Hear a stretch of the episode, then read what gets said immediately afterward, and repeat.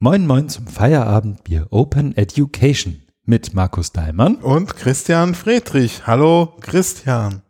Guten Abend, Markus.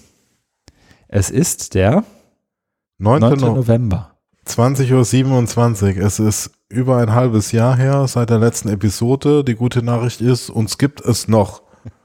Ja. Der Podcast wurde nicht eingestellt. Nein, nein, nein. Man kann ja die, dieses Checkmark setzen bei verschiedenen Plattformen Podcast eingestellt, dann wird er weiter gelistet, aber ich weigere mich nach wie vor, dieses Häkchen zu setzen. Wir machen hier weiter. Ähm, lass uns das auch gleich machen. Mit der üblichen Frage beginnen wir. Was trinken wir?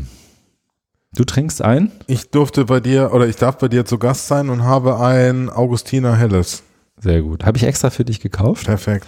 Ich trinke ein äh, etwas, etwas exotischer im Vergleich, ein Störtebeker mit Sommerwitt, das ich sehr empfehlen kann. Sehr lecker. Äh, dieser Podcast wird euch präsentiert von Störtebeker, dem, dem Bier der Open Education Fanatinnen und Fanaten. Ähm, nee, Quatsch natürlich. Äh, werbefrei wie immer. Wir haben zur letzten Folge aber Feedback bekommen. Äh, ist schon ein bisschen her, ich muss tatsächlich ein bisschen suchen, ähm, beziehungsweise es zusammenklauben. Aber es war ja ganz schön, wir haben beim letzten Mal, die äh, geneigten ZuhörerInnen werden sich erinnern, im März haben wir gesprochen über das Buch oder das, das ja doch, ist ein Buch, ne? Reklamheft, ja, Buch, ja, ja. Äh, Träge Transformation von Sascha Frieseke und Johanna Sprondel. Und es gab Feedback. Unter anderem gab es Feedback von Arno Wilhelm, im Blog, also da, wo der Podcast so zu finden ist, unter feierabendbieropeneducation.de, ähm, der uns beruhigt hat mit der Aussage, dass die nationale Bildungsplattform nichts mit Blockchains zu tun haben wird. Was er wissen würde, denn er ist da ja irgendwie, so viel kann man glaube ich schon sagen und rein interpretieren, auch involviert. ArbeitgeberInnenseits, kann man das so sagen? Ja. Muss ich schneiden? Nein, nein, nein, nein. Das, also keine, keine Frage. Inzwischen ja. weiß man ja auch ein bisschen mehr nach der einen oder anderen IFG-Anfrage, wissen wir ein bisschen mehr über die nationale Bildungsplattform. Deswegen, ähm, da tauchte, glaube ich, Blockchain zumindest nicht groß auf. Zumindest äh, habe ich es nicht wahrgenommen. Aber danke für den Kommentar. Und ich habe auch gleich gesehen, er hat ja auch auf Twitter gleich noch einen nachgelegt und gesagt, dass er den, äh, dass er den Podcast hört und schwer begeistert ist. Vielen, vielen Dank. Wir hoffen, dass wir jetzt ungefähr zweimal im Jahr ähm, weiter begeistern können. Wir geben uns Mühe, die Frequenz vielleicht ein bisschen wieder hochzufahren, aber das versprechen wir auch jedes Mal. Ähm, davon ab haben wir noch Feedback bekommen von Sascha Frieseke himself. Er hat sich sehr gefreut, dass äh, seine Publikation im Podcast auftaucht. Uns hat es gefreut, dass es ihm aufgefallen ist, glaube ich. Auf jeden Fall.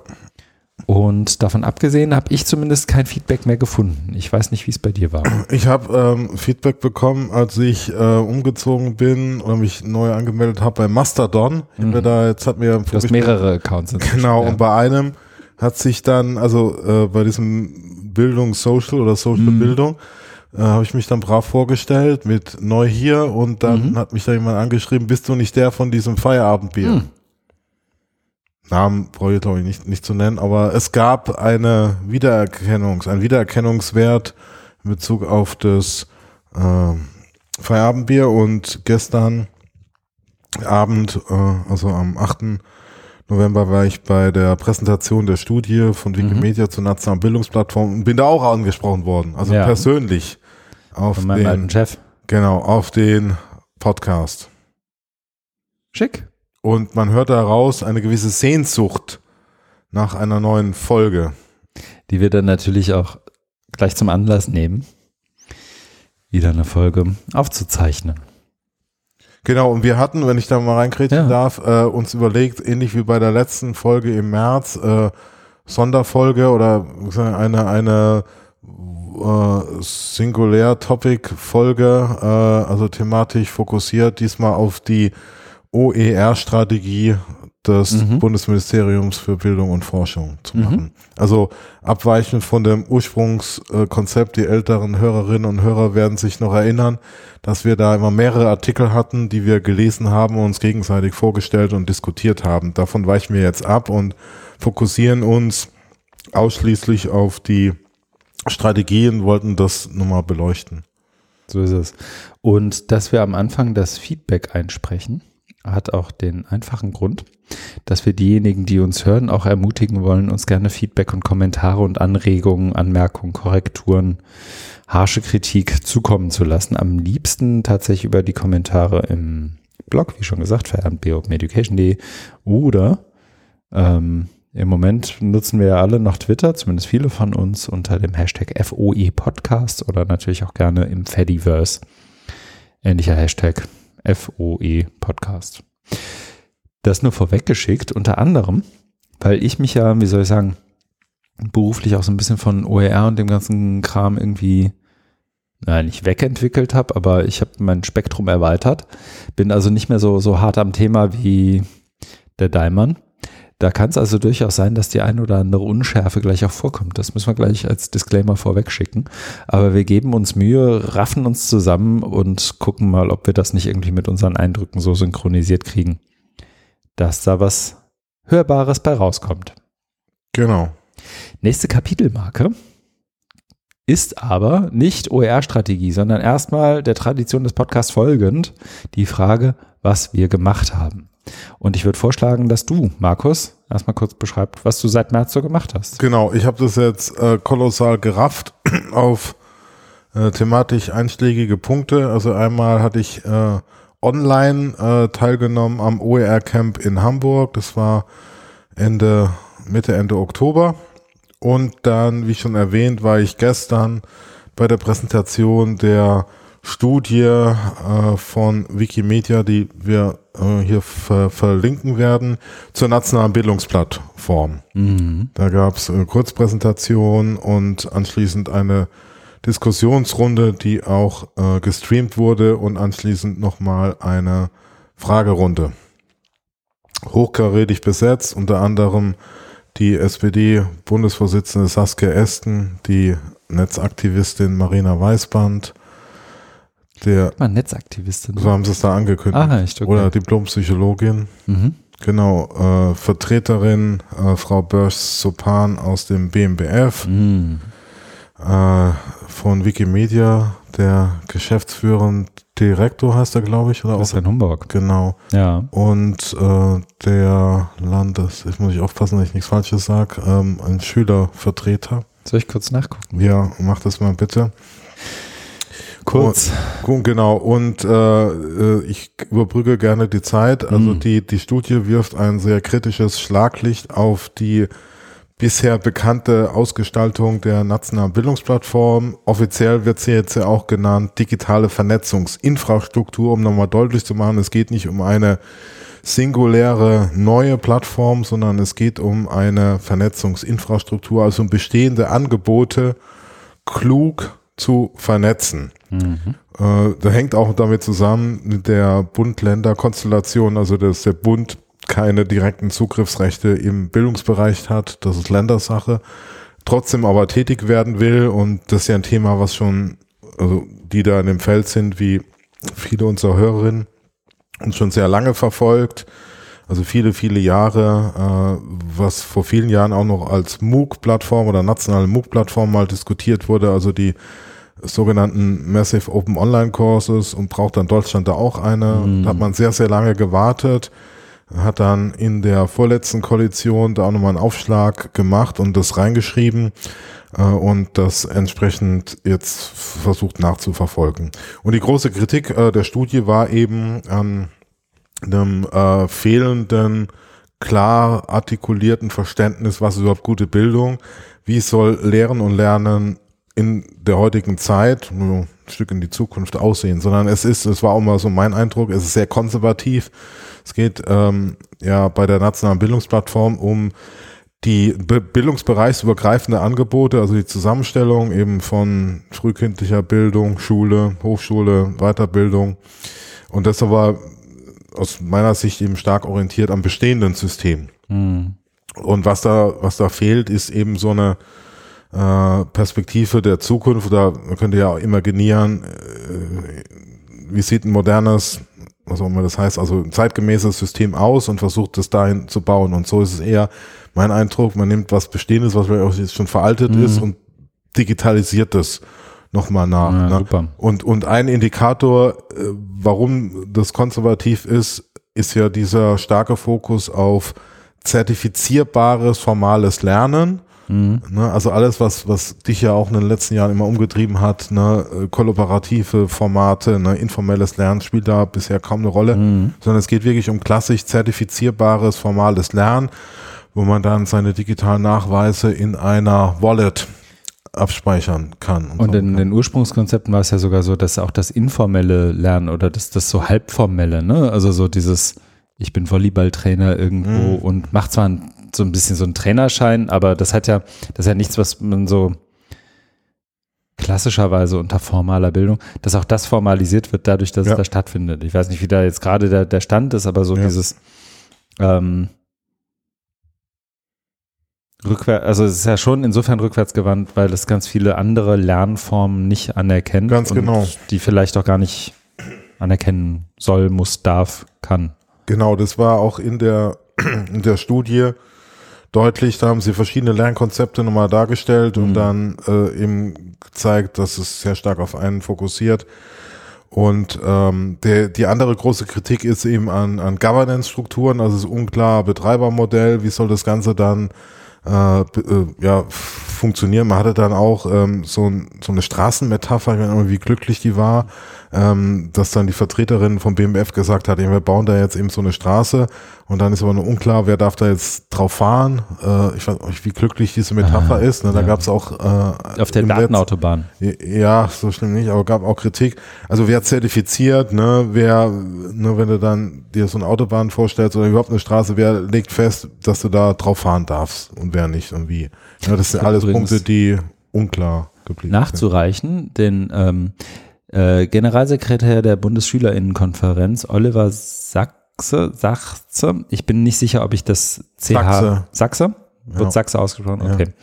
Ja. Ähm, ist mir deswegen auch noch nicht, weil ich glaube, er hat den Job noch nicht so lange übernommen von Dario Schramm, der, glaube ich, äh, gerade unter Corona-Pandemie ja. eher sichtbar war und jetzt ähm, kommt eben Oliver Sachse als, als Nachfolger.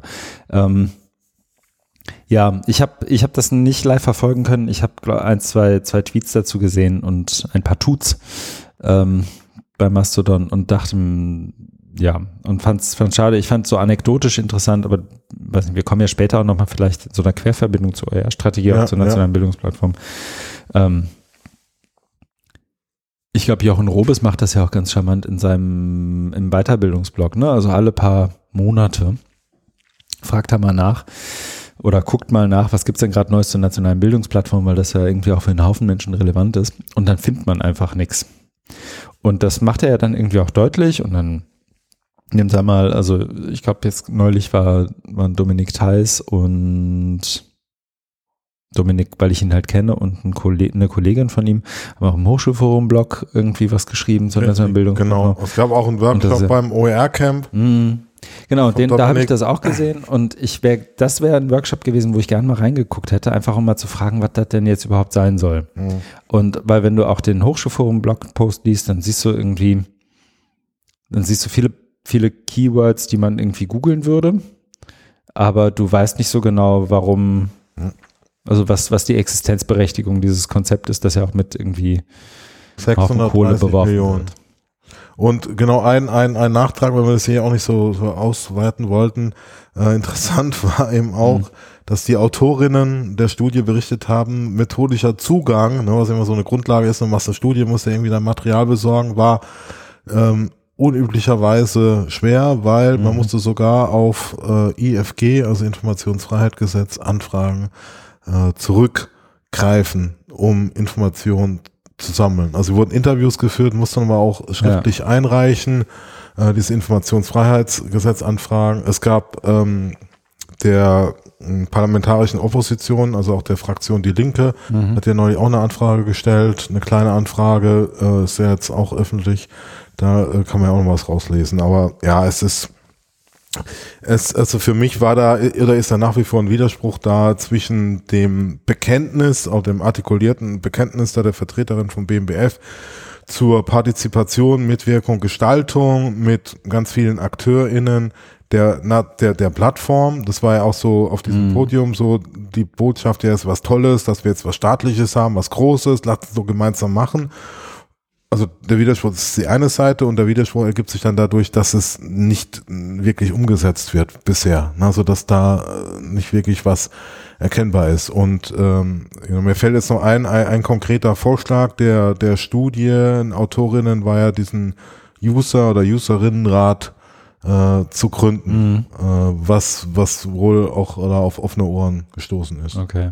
Ja. ja, ich weiß noch, als ich noch bei Wikimedia war war einer meiner Termine im Bundestag bei, ähm, warte, ich gucke nach. Ich gucke nach, ich gucke nach.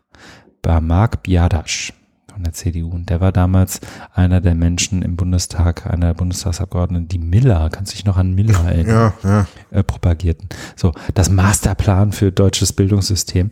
Also wirklich irgendwie auch total abge abgedrehte Ideen, die wirklich mit so einer Bildungsrealität überhaupt nichts zu tun hatten. Ähm, und irgendwie äh, habe ich so das Gefühl, Miller 2019 war griffiger als das, was ich jetzt über die nationale Bildungsplattform weiß. Trotz Studien. Ja. Aber das kann sich ja noch ändern. soll ja genau. vielleicht, vielleicht ja, mal ein bisschen ja. was statt. Ja, erst am Anfang. Was hast du denn gemacht, lieber Christian? Ich setze eine Kapitelmarke und dann erzähle ich es. ähm, ich habe, ich glaube, das habe ich beim letzten Mal erzählt, er hat das gerade angefangen. Ich habe ja im Februar angefangen eine Weiterbildung, nämlich zum systemischen Organisationsberater. Ich ähm, ist im Prinzip so eine Art, wie soll ich sagen, angewandte Systemtheorie ähm, mit verschiedenen Perspektiven auf Team, auf Gruppe, auf äh, Beratung von Führung, Moderation, all solche Dinge. Ähm, und das eben immer mit einer Perspektive auf die oder mit einem, mit den, dem Wunsch oder der Perspektive, Organisationen und Menschen in Organisationen dabei zu beraten, sich irgendwie zu entwickeln in welche Richtung sie auch immer möchten. Und da arbeite ich fleißig dran. Das ist tatsächlich gar nicht so unaufwendig. Also die AusbildungsanbieterInnen haben mir das beschrieben mit so ungefähr einer Viertelstelle im Aufwand. Und das trifft's auch. Also das ist so pro Monat drei, vier Tage, zwei, drei Tage, je nachdem. Anwesenheit, zwischendrin Peer Group, lesen, äh, was ausarbeiten, dann wieder hinrennen. Also es ist durchaus aufwendig, macht aber auch größtenteils sehr viel Laune. Ich bereue nichts und ähm, arbeite mich da so durch. Das ist das eine, was ich mache. Ich habe natürlich auch brav weiter am WZB vor mich hin robotet und hier und da so ein paar ähm, und da so, so meine, meine Sachen irgendwie versucht hintereinander zu kriegen. Mal mit mehr, mal mit weniger Erfolg, aber ich, ich probiere es weiter. Und ich habe ähm, wie soll ich sagen, auch mit so, so ein bisschen Pause immer mal wieder eine Hamburger Dein Hu-Folge aufgezeichnet. Auch das ist ja, ähm, wie soll ich sagen, wer im Feierabendbier meine Stimme nicht äh, oft genug hört, darf natürlich auch gerne rüberkommen zu Hamburger Dein Hu. Ähm, da spreche ich zusammen mit Nicola Wessinger gern nach wie vor immer mal wieder mit interessanten Menschen, die interessante Dinge für die Hamburg Open Online University tun. Und dass das alles so ein bisschen stiller war um mich rum, hat auch damit zu tun, dass ich im Sommer Vater geworden bin. Ähm, da bin ich ja auch nicht der Einzige im Bunde der EdufunkerInnen, Aha. soweit ich das nachvollziehen kann. Ähm, ich glaube, sie hat es auch schon, aber das, äh, genau, also ich glaube auch bei Bildung Alter entfernen ist zumindest 50 Prozent äh, der Menschen keine da Vaterschaft. Sind, nee, da ist es, glaube ich, eher äh, Mutterschaft oder Elternschaft eint uns ja. Ähm, genau, und das hat natürlich irgendwie auch nochmal so den einen oder anderen Fokus verschoben. Und der Nachwuchs kommt irgendwie klar und freut sich daran, unser Leben auf links zu krempeln. Ähm, genau, das ist so im Groben das, was ich gemacht habe. Sehr schön. Ne? Dann äh, würde ich mal weiter ja. uns führen zum Punkt, äh, was wir gelesen haben. Ich hatte schon angeteasert, dass wir uns jetzt auf die BMBF OER-Strategie fokussieren, haben aber tatsächlich nochmal Begleitmaterial. Da hast du mich ja drum gebeten. Ich habe äh, wirklich nicht viel gefunden, äh, sondern ähm, habe hab aber vorgeschlagen, ähm, aus dem bildungspolitischen Kontext, wo ich ja jetzt ähm, auch verstärkt tätig bin, die Empfehlung des Wissenschaftsrats zur Digitalisierung in Lehre und Studium, was wir hier auch mhm. verlinken. Da gibt's nämlich äh, interessante Passagen zum äh, Thema OER, äh, hier fokussiert auf den Hochschulbereich, nämlich dass man äh, empfiehlt, ähm, länderübergreifende gemeinsame Infrastrukturen aufzubauen. Für OER, ne? Für OER. Aber wir noch mal kurz, äh, du hast das so, du, du, du sagst das so, als wüssten alle schon, was du da für eine Publikation hast. Wir müssen vielleicht noch einmal, ähm, also es heißt tatsächlich Empfehlung zur Digitalisierung in Lehre und Studium vom Wissenschaftsrat Magdeburg 8.7.2022, also ziemlich frisch. Die haben ein riesen Pamphlet rausgegeben. Ne? Genau. Das ist irgendwie so 100, was, 177 Seiten lang. Genau. Ähm, und da ist eben ein Baustein, den sie beschreiben, irgendwie mittendrin, Seite 94 ist es, glaube ich, ähm, Infrastrukturen und Technologien für Hochschulentwicklung. Mhm. In dem Abschnitt B. Römisch 6. 6.4. Genau, und der Wissenschaftsrat ist ja so ein, so ein Beratungsgremium für äh, Bund und Länder, also durchaus einflussreich und es ist ähm, ja, mich freut berufsbedingt auch, dass äh, OER prominent, also an mehreren Stellen erwähnt wird und hier auch mal mhm. konkret, also nicht wie es in den vergangenen Jahren oft war, auf einer Metaebene, sondern hier jetzt auch wirklich in den äh, Hoheitsbereich, ne, auch eingreifend der Hochschulen. Ne, baut man eine gemeinsame Infrastruktur, entwickelt es weiter, so Sachen. Was die sagen, ist jetzt aber nicht bindend, ne? Das sind einfach so Empfehlungen. Richtig, genau. Und ähm, aber wir, also ich kann ja da mal äh, mhm. kurz einen Einblick geben, ich bin jetzt beim, beim Landesportal in, in Nordrhein-Westfalen mhm. äh, tätig. Und wir nehmen das schon als Auftrag, äh, weil wir da jetzt auch so ein gemeinsames Kooperationsnetzwerk mhm. gegründet haben mit äh, sechs anderen Bundesländern und für uns ist es so, so ein Auftrag, also was uns jetzt auch nochmal so eine Art Rückendeckung gibt und zu sagen, da äh, müssen wir was tun, um dann eben auch, wenn es darum geht, das in die Hochschulen reinzutragen, das Thema und, und, und, äh, und für Unterstützung zu werben, das als Legitimation oder als, als Auftrag, als Rückendeckung, ja, klar zu nehmen. Also die Logik, ganz platt gesagt, ist, wenn da was drinsteht, kann es eigentlich innerhalb von der Hochschule niemand mehr so richtig schlecht finden, weil da haben sich Leute zusammengetan, die irgendwie Ahnung von ihrem Fach haben und so, so genau. So, das hat Renommee, da kann man sich ja, drauf berufen. Ja. Ähm, ja, es ist ja auch eine Genau, es geht ja darum, eben mhm. äh, jetzt auch vorauszublicken. Vielleicht auch nochmal ein Unterschied da äh, zur, zur nationalen Bildungsplattform, mhm. weil da ist es eben äh, wesentlich konkreter. Mhm. Also auf ganz vielen Ebenen. Das ist ja nicht nur Technik mit jetzt gemeinsam Infrastruktur, sondern eben auch Didaktik, Pädagogik oder generell so Qualitätssprung äh, für die Lehre. Ähm, dass ähm, das hängt, also die Hochschulen haben natürlich eine Autonomie, weil du ja gefragt hast, wie bindend ist das? Ne? Das mhm. ähm, ist ja, ist, ist, ist ja dann, äh, glaube ich, immer unterschiedlich, mit welcher Hochschule oder welchem Bundesland du da sprichst oder wie weit die sind. Äh, aber es ist schon so, dass, dass, dass man da versucht hat, mal so eine Vision äh, zu entwickeln und vor, vorauszudenken. Ne, und dann äh, gerade so in diesem OER-Bereich mit der Infrastruktur, das macht ja alles sehr viel Sinn, Dinge gemeinsam zu machen. Ne, das braucht braucht jetzt nicht jede Hochschule ihr eigenes Repositorium, sondern da gibt's ja eben diese Idee, es auf Landesebene zentral anzubieten mhm. und die wiederum ne, gemeinsam zu vernetzen. Ne, und, und, und auch ähm, Hochschulen dann zu unterstützen. Das machen wir ja im Landesportal aktiv, Hochschulen zu, zu unterstützen, Leute zu vernetzen, wenn es jetzt darum geht, ähm, Projekte dauerhaft auch, wie jetzt GitLab, GitHub äh, mehr was oder VRAR, also alle die mhm. als innovativ bezeichneten Projekte. Ich habe ich hab da ja auch reingelesen auf deinen Hinweis hin und habe auch ehrlich gesagt mir jetzt nicht viel angetan, außer eben diesem Abschnitt. Und habe eins, äh, ein Zitat, das wir, glaube ich, auch so in die Shownotes einfach mal stellen können, weil das PDF dann ja doch umfangreich ist, dann können wir so ein Excerpt irgendwie mal schnell reinstellen. Ähm, und habe da unter anderem gefunden, da, da, da, da, da steht's, ähm, also Bezug nehmend auf OER, um die Qualität, alte Debatte, um die Qualität der zur Verfügung gestellten Lernmaterialien mhm. zu gewährleisten, werden auf der Ebene der bestehenden Sammlungen außerdem zuverlässige Qualitätssicherungsverfahren mhm. benötigt, also noch sehr unkonkret. Ähm, konkreter wird es dann im Folgenden. Der Wissenschaftsrat warnt in diesem Zusammenhang ausdrücklich davor, die Bereitstellung von Lernmaterialien kommerziellen Anbietern zu überlassen. Mhm. Anbieterinnen sind mit gemeint, nehme ich an. Ähm, da kommen wir auch später nochmal zu, wenn es dann um OER-Strategie geht. Das ist, glaube ich, für so, zumindest für Hochschulmenschen ist das, glaube ich, nochmal eine ganz interessante ja, aber, Einführung. aber als, als kleiner Spoiler-Alert, hm. da tut sich ja auch was.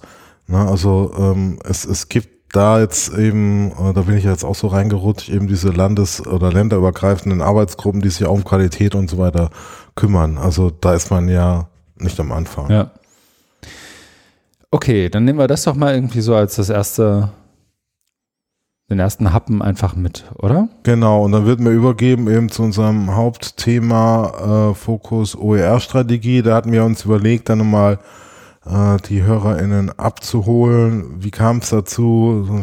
Genese und dann was steht drin und was fehlt uns? Also als, mhm, grob, so als grobe Dramaturgie. Als grob Dramaturgie. Mhm. Genau. Ähm, der, der Hintergrund ist, dass ich kann es gar nicht ähm, mehr genau beziffern, wann die Idee zum ersten Mal geboren wurde, aber ich glaube, wir sind uns sich äh, einig, das ist schon ein paar Jahre her. Also das war was schon schon länger, mhm. ähm, dieses Thema. Ähm, das hat ja vor äh, über zehn Jahren dann angefangen, dass sich die Bundespolitik damit beschäftigt. Es gab ähm, Studien dazu, es gab Dossiers, äh, es gab Anhörungen, es gab dann auch diverse Veranstaltungen, äh, auch immer mit interessierter Beteiligung des Bundes. Und irgendwann ist dann die Idee geboren, glaube ich, diese OER-Strategie zu machen. Ähm, hat sich jetzt alles äh, ziemlich gezogen. Ähm, das war ja schon bei der Großen Koalition äh, im Koalitionsvertrag drin, mhm, also 2018. angekündigt, genau mhm. 2018, dass man da was machen will. Dann ist lange nichts passiert. Ähm, irgendwann ist dann ein Konsultations, also auch relativ gegen Ende der Legislatur ist dann ein äh, Konsultationsprozess in Gang gesetzt worden, der dann verschiedene AkteurInnen aus den verschiedenen Bildungsbereichen zusammengebracht hat, runde Tische und ähm, ja nochmal diskutiert hat. Ich fand, ich war ja damals auch dabei, mhm. ich da gleich mal reingehen darf, äh, fand es ja etwas mh, hm, wieder meine Erwartung, nämlich äh, ich hätte erwartet, dass man da schon mal konkret oder etwas konkreter vorstellen, in welche Richtung geht die Strategie, äh, Draft-Version, äh, sowas vorstellt und war dann tatsächlich mehr eine sehr allgemeine Diskussion pro und contra OER. Ich weiß nicht, warst du da dabei? Oder? Äh, ich habe abgelehnt damals. Ich war irgendwie in so einem rotzigen Modus, glaube ich. Ja. Ähm, also weil ich irgendwie, und das, äh, ich gehe noch einmal vor 2018, mhm. ich hatte das Gefühl, als ich 2016, wie du ja auch und viele andere, die auch, äh, die auch mehr Ahnung haben von dem Thema als ich, ähm, mich an Mapping OER beteiligt haben, äh, dick vom BMBF gefördert, tatsächlich ein Projekt, das auch auf Stakeholder-Vernetzung und Beteiligung ausgelegt war, also wo das moderiert war, dass irgendwie ein Konzept hatte, wo eine Publikation bei rausgekommen ist, dass ich da irgendwie das Gefühl hatte, okay, jetzt habe ich hier mich beteiligt, jetzt macht halt was damit. Ich bin gerne irgendwie weiter Akteur und ansprechbar, wenn ihr zu dem, was ich da gemacht habe, Fragen habt, aber guck da wenigstens rein. Und dann kam bei mir die Anfrage an, wie bei dir ja auch, irgendwie im Frühjahr diesen, diesen Jahres? War das diesen Jahres? Ja, ne? Ja. Das kam im Frühjahr diesen Jahres bei uns an. Und nee. War letztes Jahr schon. Letztes ja. Jahr. Ne? Ja, ja. Das war letztes Jahr. Ähm, klar, war ja auch auf der Zielgeraden der letzten Koalition. Die wollten das ja noch schnell machen. Genau. Und ähm, habe mir dann so die Themenfelder durchgeguckt. Ich weiß noch, Oliver, äh, Oliver und Anja vom Bildung Alter in Fällen haben da ja auch drüber gesprochen, auch und ich glaube gar nicht so unterschiedlich von der Art und Weise, wie wir darauf geguckt haben. Wir haben da drauf geschaut und haben gedacht, ja Mensch, also wenn das echt noch eure Fragen sind, dann lest doch erstmal die eigene Publikation von 2016, die ihr damals gefördert habt. Macht euch ein paar Notizen und sprecht uns dann nochmal an. Und da war ich halt ein bisschen bockig. Ich wurde, mhm. also Lebenszeit ist irgendwie begrenzt, also lese halt erstmal den, den ganzen Krempel, bevor irgendwie wieder 70 Leute um Konsultation bittet. Ähm, und habe deswegen abgelehnt, habe denen das auch mitgeteilt und gesagt, hier, mach das weiter. Die schreiben mich auch brav weiter an, also ich bin da jetzt nicht irgendwie geblacklistet oder so. ähm, und habe aber gesagt, da, da möchte ich erstmal nicht mitmachen. Und dann gab es ja diesen ähm, Prozess mit den, ich glaube, drei Handlungsfeldern, irgendwie Technologie, Mensch, Mensch und war es Gesellschaft? Ich weiß ja, es nicht mehr. Ja, ja. Ähm, und dann kam ja irgendwie Input und dann kam es irgendwie zu diesem ersten Entwurf, der Ende Juli dann rauskam, ne? Ja, ja. Ist das so? Also meinst du jetzt Juli diesen Jahres? Da wurde genau. Also genau, da wurde die Strategie dann präsentiert. Ja. Richtig. Da gab es ja, ähm, also mitten in der, in der Sommerzeit, äh, Ende Juli, äh, mhm. die, die Veranstaltung, wo man dann auch eingeladen wurde, also alle, die dabei waren bei diesem Konzentrationsprozess. Das war eine Veranstaltung, die äh, beim Deutschen äh, Institut für Pädagogische Forschung DIPF in Frankfurt mhm. stattgefunden hat, wo dann auch der parlamentarische Staatssekretär Jens Brandenburg zu Gast war und da eingeführt hat. Ähm, also sie haben es, also die gute Nachricht ist, ne, man hat es geschafft, die Strategie ist dann veröffentlicht, ne, ist ja jetzt auch zugänglich, ähm, ist, ist glaube ich insgesamt, also, wenn ich mich, äh, also aus meiner Sicht ist es durchaus gelungen äh, und äh,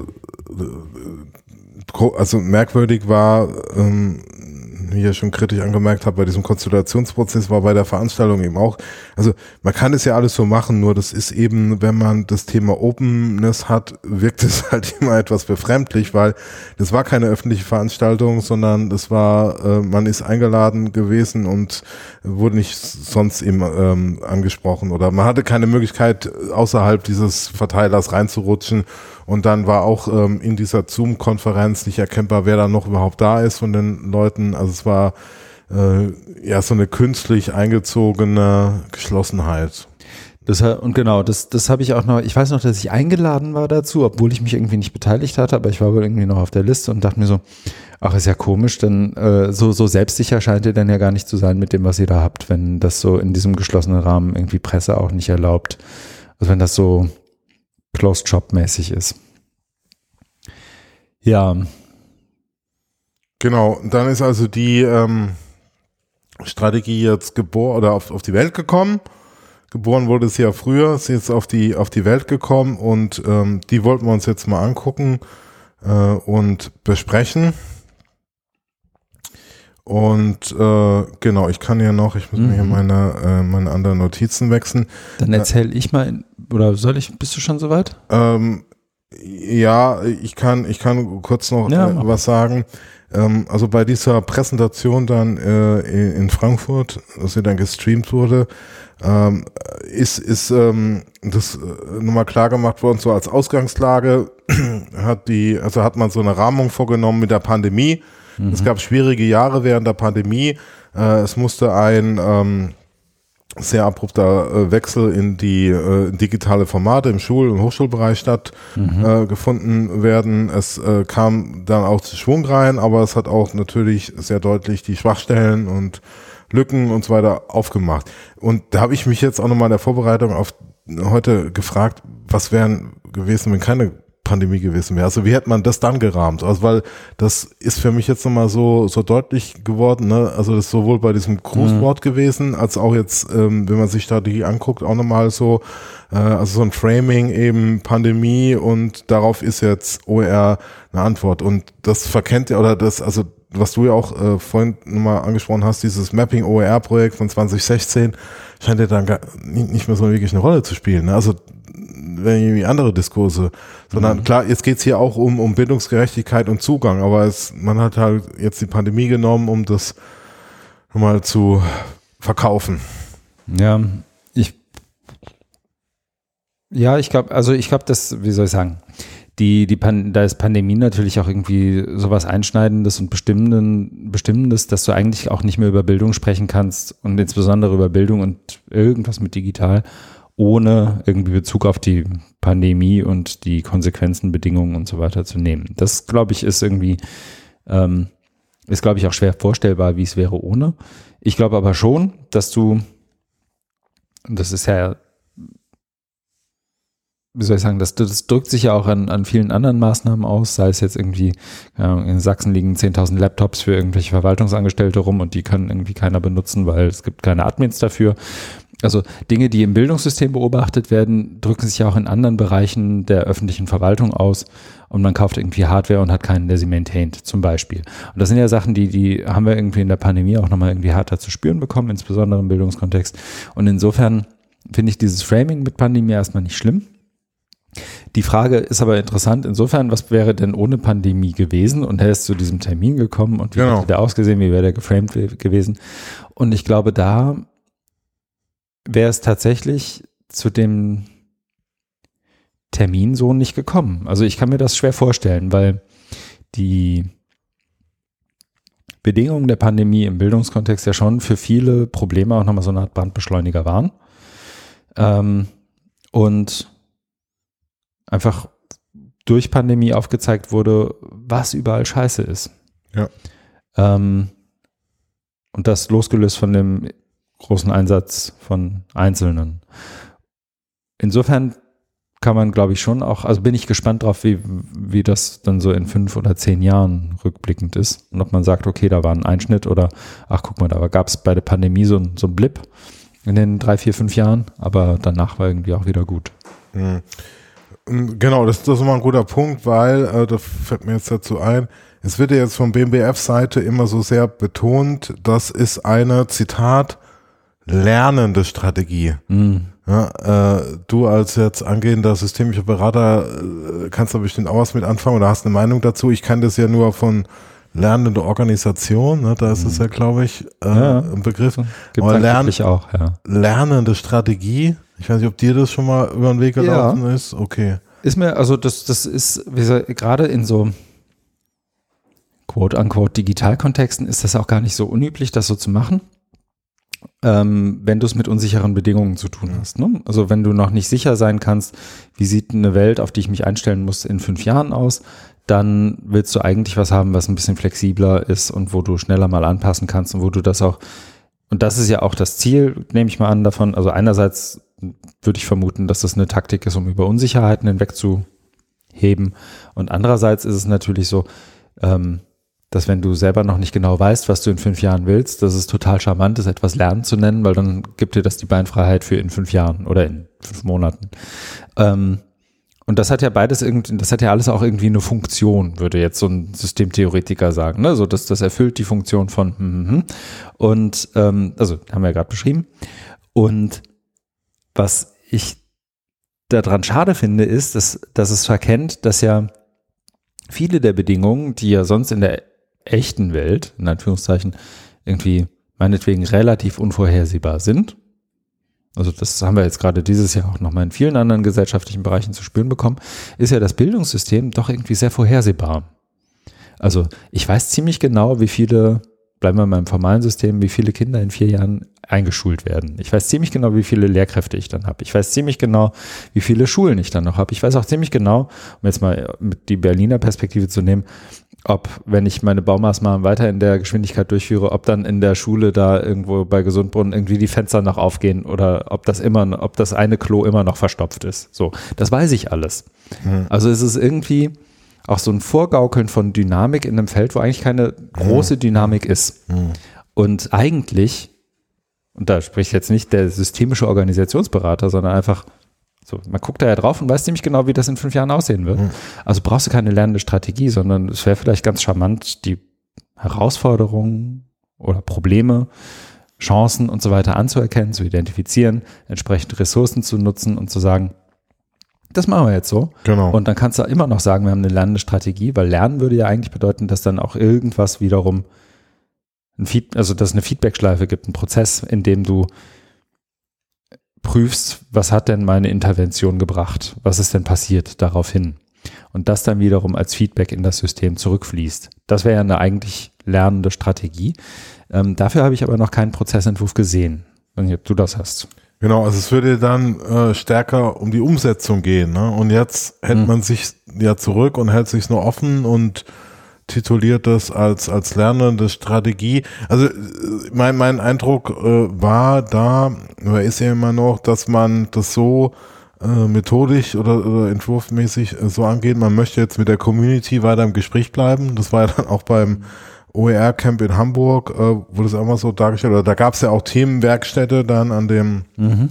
dritten Tag, an dem Mittwoch, wo man jetzt miteinander ins Gespräch gehen kann. Und ähm, die, die konkrete Ausgestaltung, was du jetzt angesprochen hast mit Feedback-Schleifen, kommt dann noch. Vielleicht kann man das so sagen. Ich empfinde das persönlich, um es mal, wie soll ich sagen, ein bisschen überehrlich zu sagen, äh, ich empfinde dieses Framing der lernenden Strategie als die größtmögliche Ehrlichkeit im Eingeständnis der eigenen Unfähigkeit.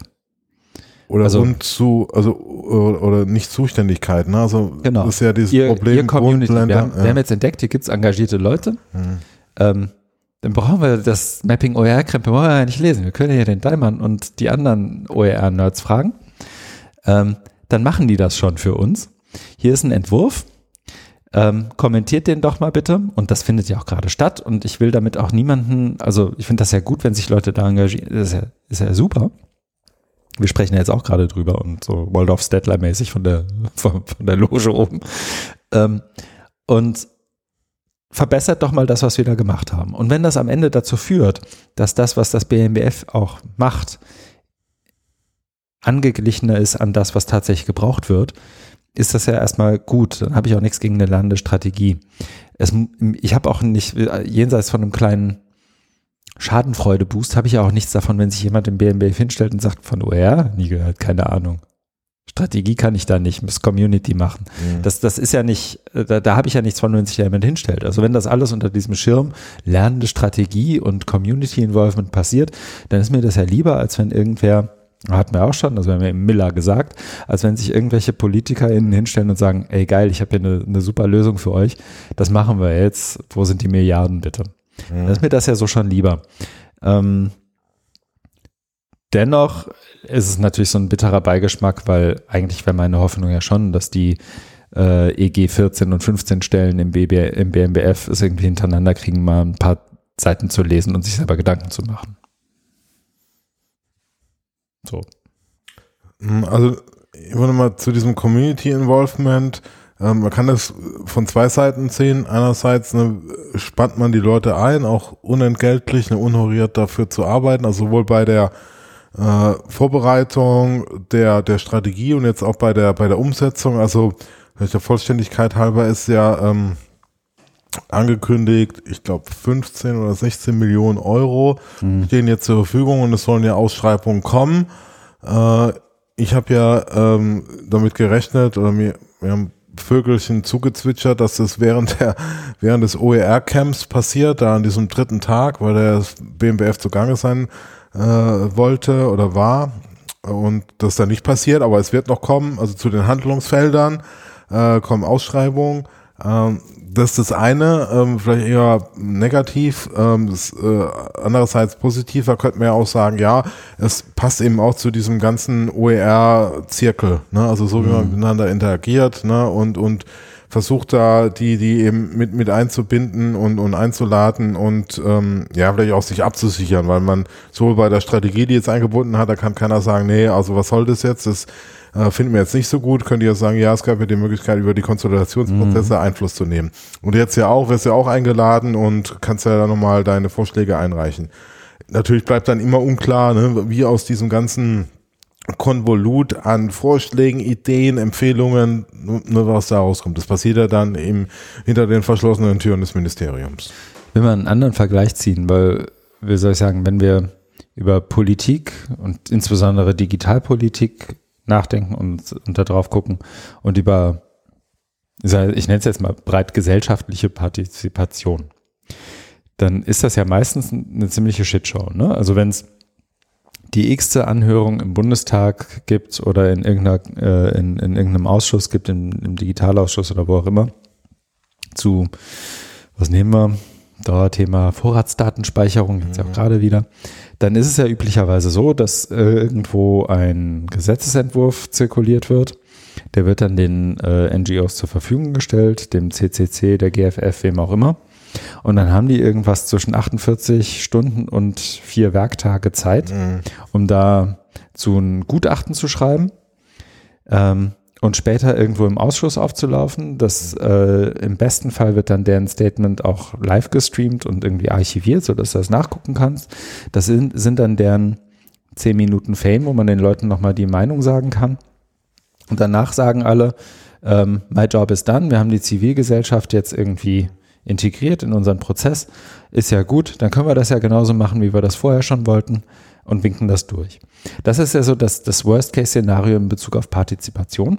Und wenn ich das, was wir hier haben, damit vergleiche, dann bin ich ja im Ansatz schon zufrieden, ja. weil zumindest wirkt es bisher so, als würde man sich für das Feedback aus den Communities irgendwie interessieren. Und das sind ja, ja auch, wenn ich Communities sage, dann meine ich auch Leute, die da irgendwie ähm, hauptamtlich, also ich, hier sitzt ja gerade einer bei mir am Esstisch, hauptamtlich in genau diesen Feldern, um die es da geht, arbeitet und täglich nichts anderes tut, als sich über Strukturen für OER und Open Education auf Hochschulebene Gedanken zu machen. Also das, wenn das nicht gewertschätzt wird, dann wäre das schon ein ganz schöner Schlag ins Wasser. Ja, aber das ist so und, und das finde ich auch absolut positiv und ähm, wir nehmen das auch ernst. Also ne, ich kann ja berufsmäßig für mich sprechen, aber auch über die für diese Ländervertretung äh, China sind wir da auch im Dialog.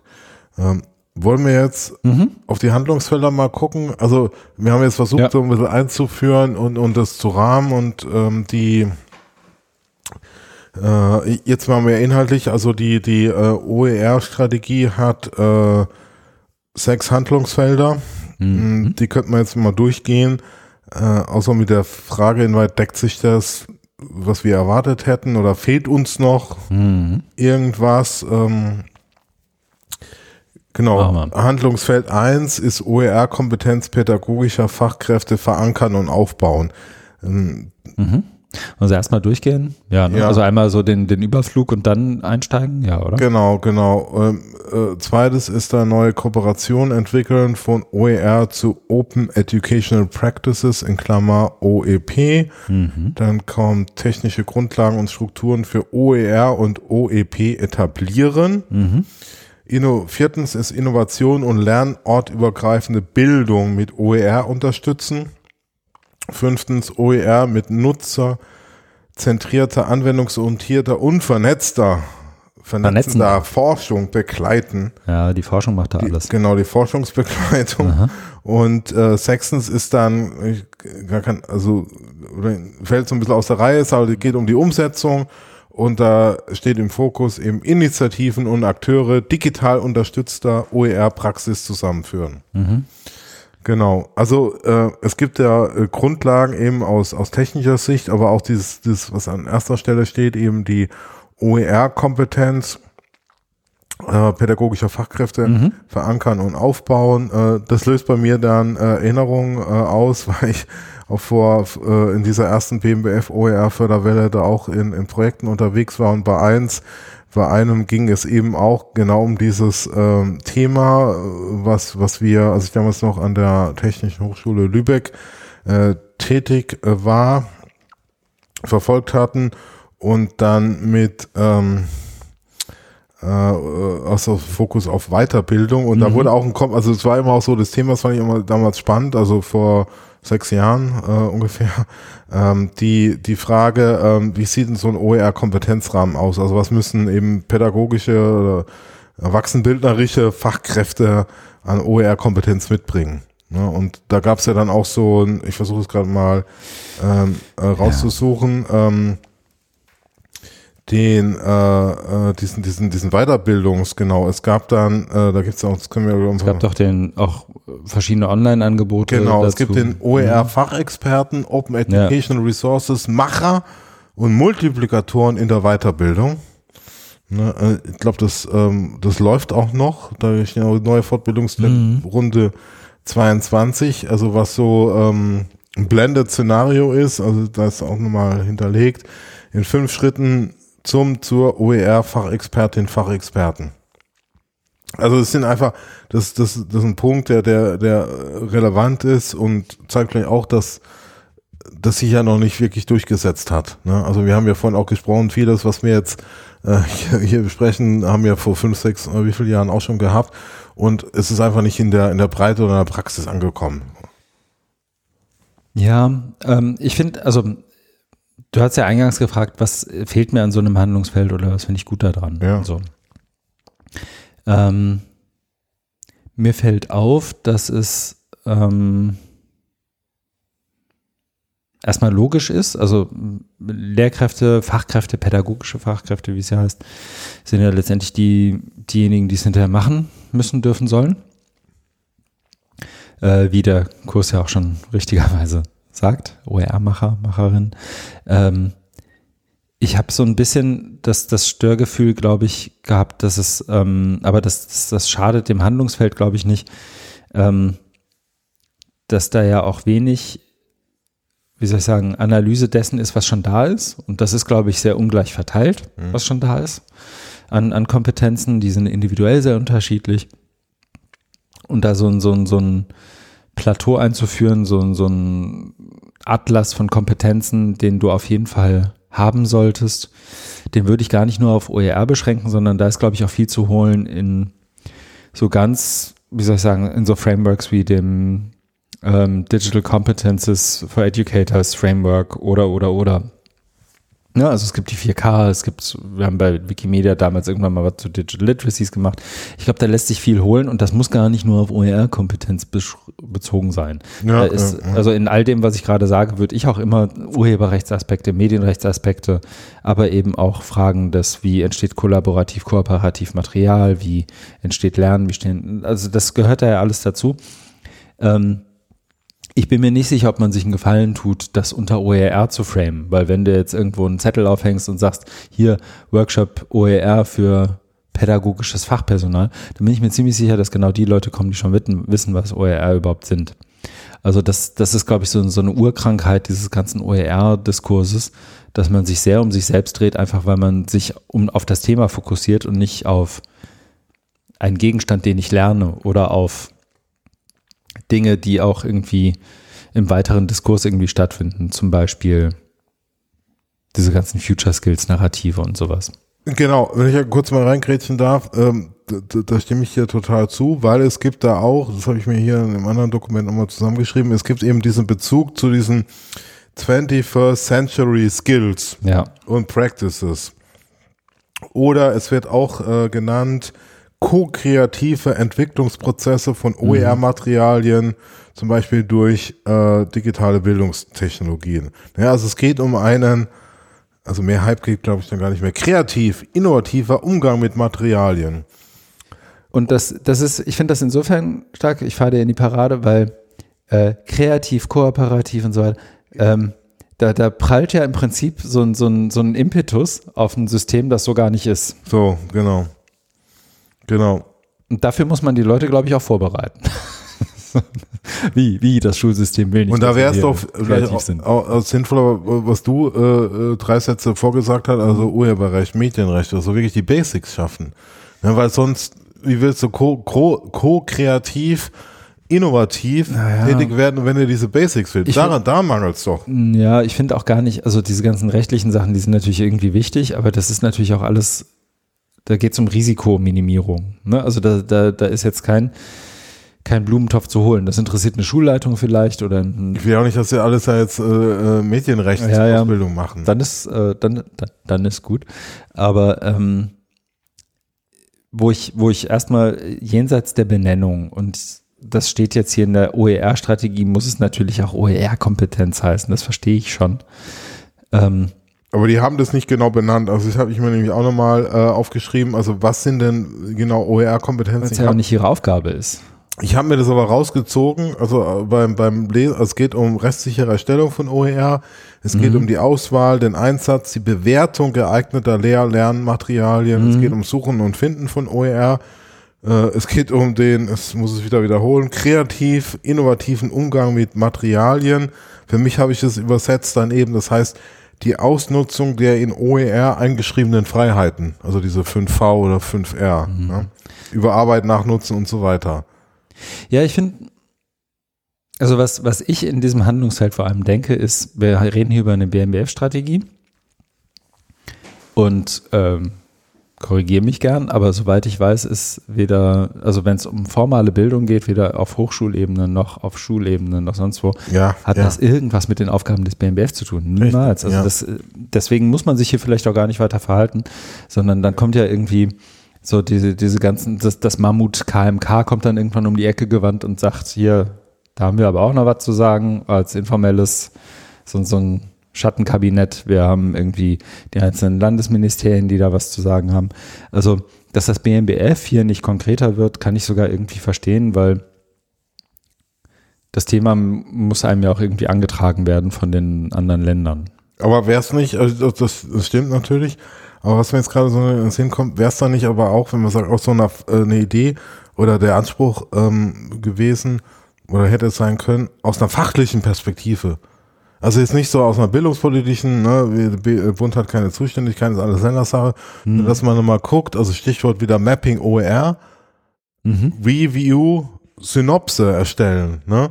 Äh, also die haben es ja immer angedeutet mit diesen Future Skills und so oder ähm, 21st Century, dass, dass man das nochmal, ja, also um, um auch ähm, Impuls reinzugeben für die OER-Community. Aber ja, ich finde ich gar nicht wichtig. Also es gibt da, ich finde, du, du kennst den ja auch, diesen Digital Competences Edu Atlas Kram, ne? Können wir vielleicht auch nochmal, kennen bestimmt auch alle, die hier jetzt noch zuhören.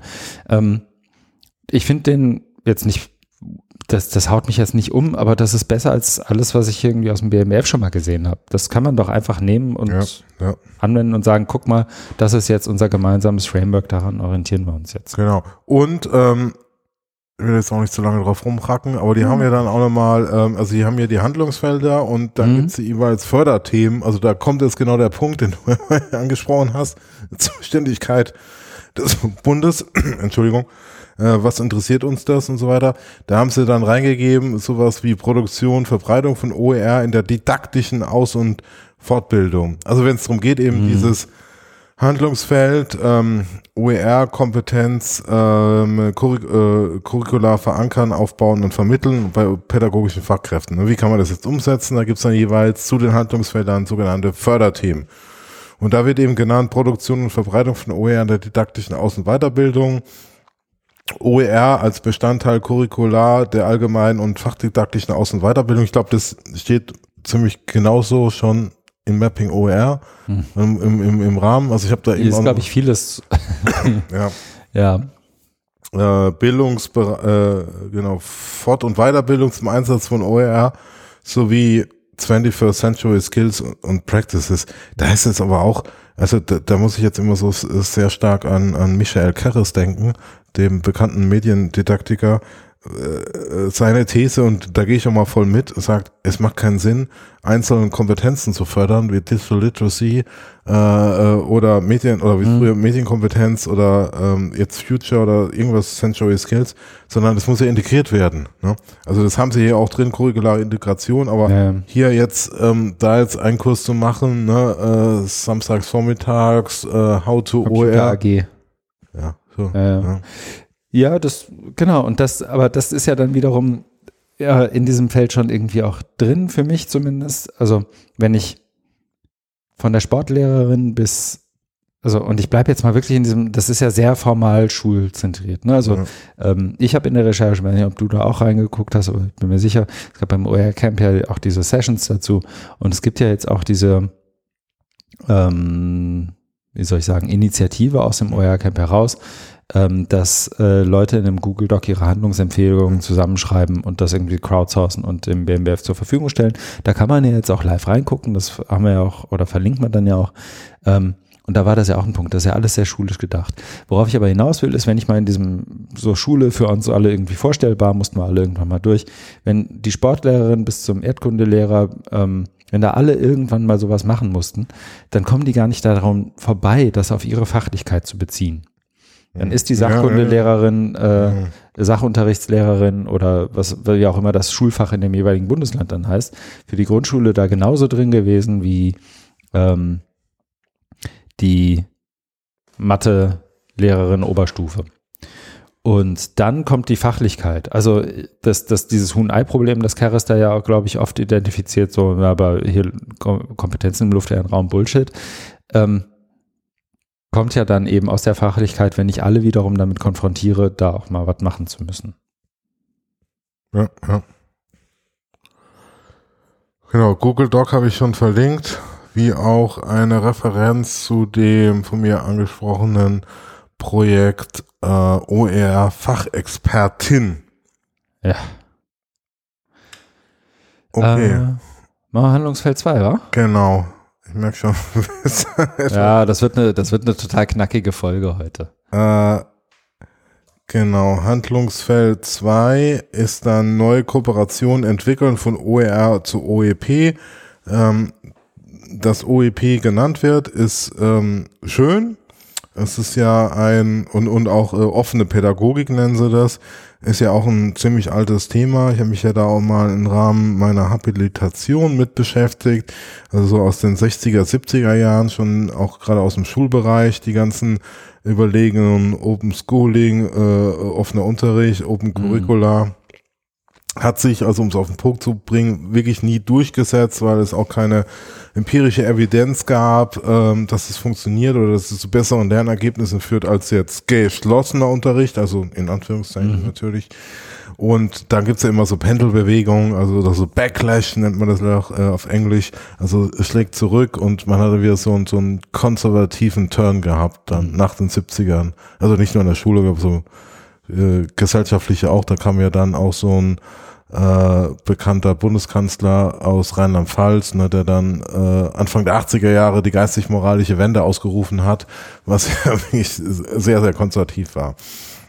Genau, also sie haben jetzt OEP genannt und ähm, dahinter steckt ja immer die Idee, also es ist auch eine ziemlich alte Diskussion, äh, zu sagen, OER allein reicht nicht, weil OER ist Content, ist, ist erstmal nur ähm, Lernmaterial oder ist, ist statisch, also statisch im Sinne von, hat jetzt nichts mit, mit irgendwelchen pädagogischen, didaktischen Prozessen, Handlungszusammenhängen zu tun. Und eigentlich müssen wir daran, um eben, äh, wie du es auch gerade gesagt hast, formalisierte Schule, Unterricht oder in der, äh, der Hochschule, Seminare, Vorlesungen zu öffnen. Mhm.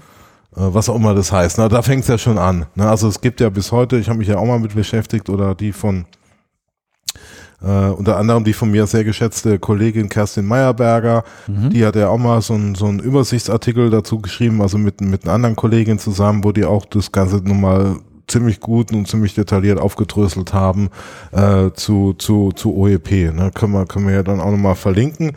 Und ähm, genau, ähm, sie ähm, wollen, also BMBF be kann man sagen, bekennt sich dazu oder will halt auch sowas wie gemeinsame Entwicklungsprozesse und Nutzungskonzepte unterstützen und fördern, fördern ähm, mhm. die, die verankert sind in der Kultur des Teilens. Ne? Das sind, ist klar, das sind auf einer super abstrakten Ebene, aber das ist genau das, was du auch schon gesagt hast. Der Bund hat da keine Zuständigkeiten. Also was soll da schon, ne? also was, was kann man da auch erwarten? Ne? Außer diesen äh, wieder Claims, ähm, öffentliches Geld ist öffentliches Gut, äh, Kultur des Teilens. Ich finde das, ähm, ich finde es, also wie du schon gesagt hast, ich finde es erstmal gut, dass OEP überhaupt vorkommen. Ich bin, ich tue mich hier noch schwerer als beim Material, wo es, wo der irgendwie, ne, du hast ja auch gesagt, so dieser Widerspruch ist ja beim Material, kann ich relativ klar anlegen, was macht ein OER zu einem OER. Das kannst du mit den 5Rs oder 5Vs machen im Deutschen. Das kannst du anhand der Lizenzierung machen. Das kannst du an Dateiformaten und Bearbeitbarkeit festmachen. Also Sachen. Und bei OEP weiß dann kein Mensch mehr, was heißt denn jetzt eigentlich Öffnung des, in dem Fall formalen Unterrichts? Weil du eben nicht mehr so diese klaren Schnittmengen hast. Und dann gibt's ja irgendwie sowas wie Service Learning oder sowas. Also könntest du ja jetzt sagen, okay, dann definieren wir jetzt mal OEP als ähm, ich öffne mich in Richtung Gesellschaft und verstehe irgendwie Lernen in Verschränkung mit einem gesellschaftlichen, das ist jetzt mal Aktivismus, gesellschaftlicher Teilhabe. Und das ist für mich Open Educational Practice. Ähm, das ist ja ein sehr normativ aufgeladenes Verständnis dann aber auch schon davon, was jetzt Öffnung heißt. Ne? Also Öffnung könnte ja auch heißen, Was könnte Öffnung noch heißen? Öffnung könnte heißen, so wie ich in der, bleiben wir mal beim Schulbeispiel, so wie ich den, meine sehr unoffene Vorlesung an sich habe, als didaktisches Konzept. Ein Mensch redet, 500 Leute hören zu im Hörsaal. Ähm, und da Öffnung dann häufig verstanden wird als so ein GasthörerInnen-Ding. Ich kann mich da in die letzte Reihe hocken und irgendwie mein Rentnerstudium durchziehen. Mhm. So. so könnte ich dann ja auch Schule machen. So Eltern oder der Typ vom Schachclub oder wer auch immer kommt dann halt in meinen Unterricht rein und kann mal zugucken. Das könnte ja auch Öffnung heißen. Ja, ja. Und hier ist ja dann wiederum, äh, ist übrigens eine der wenigen Stellen, es gibt zwei Stellen in dem ganzen Ding, wo Mapping OER äh, zitiert wird. Hier gibt es eine Infobox, das BMBF geförderte Vorhaben Mapping OER stellte ebenfalls den Zusammenhang zwischen OER und OEP dar, mhm. wie er der Strategie zugrunde gelegt wird. Und ähm, da wird es als Handlungspraktiken im Umgang mit OER beschrieben. Also das ist immer noch das, das Material im Mittelpunkt und alles, was du drumherum machst, ist dann irgendwie OEP. Ich finde es ehrlich gesagt gar nicht so relevant, mhm. was da steht. Mhm. Solange es eine Überschrift geht, unter der steht, es geht hier nicht nur um Material, sondern auch darum, wie er das macht, bin ich erstmal zufrieden. Also das ist für mich schon so, da ist so ein Hygienefaktor, würden PsychologInnen sagen, auch abgehakt. Dann habe ich verstanden, okay, ihr habt das irgendwie auf dem Zettel ich sehe das in einer starken Verschränkung mit dem ersten Handlungsfeld, ähm, Kompetenzen entwickeln. Ähm, und das kommt dann schon. Also das, das, das kennen, glaube ich, alle, die irgendwie mal einen ersten Feed, einen ersten Blogpost oder irgendwas mehr oder weniger Öffnendes oder Geöffnetes oder Offenes getan haben, also was Sichtbares mhm, gemacht haben. Mhm. Am Anfang ist das immer irgendwie schwierig und man will die CC BY NC ND Lizenz und am Ende sagt man dann irgendwann, naja, ich habe ja halt dieses Foto, das stelle ich jetzt ins Internet, CC0, ach man, ich muss ihm auch noch einen Titel geben, Mist. Also es, es kehrt sich dann ja sehr schnell um in ein, ja klar mache ich das offen und dieser Prozess muss irgendwo abgebildet und beschrieben werden. Solange das passiert, bin ich zufrieden. Mhm.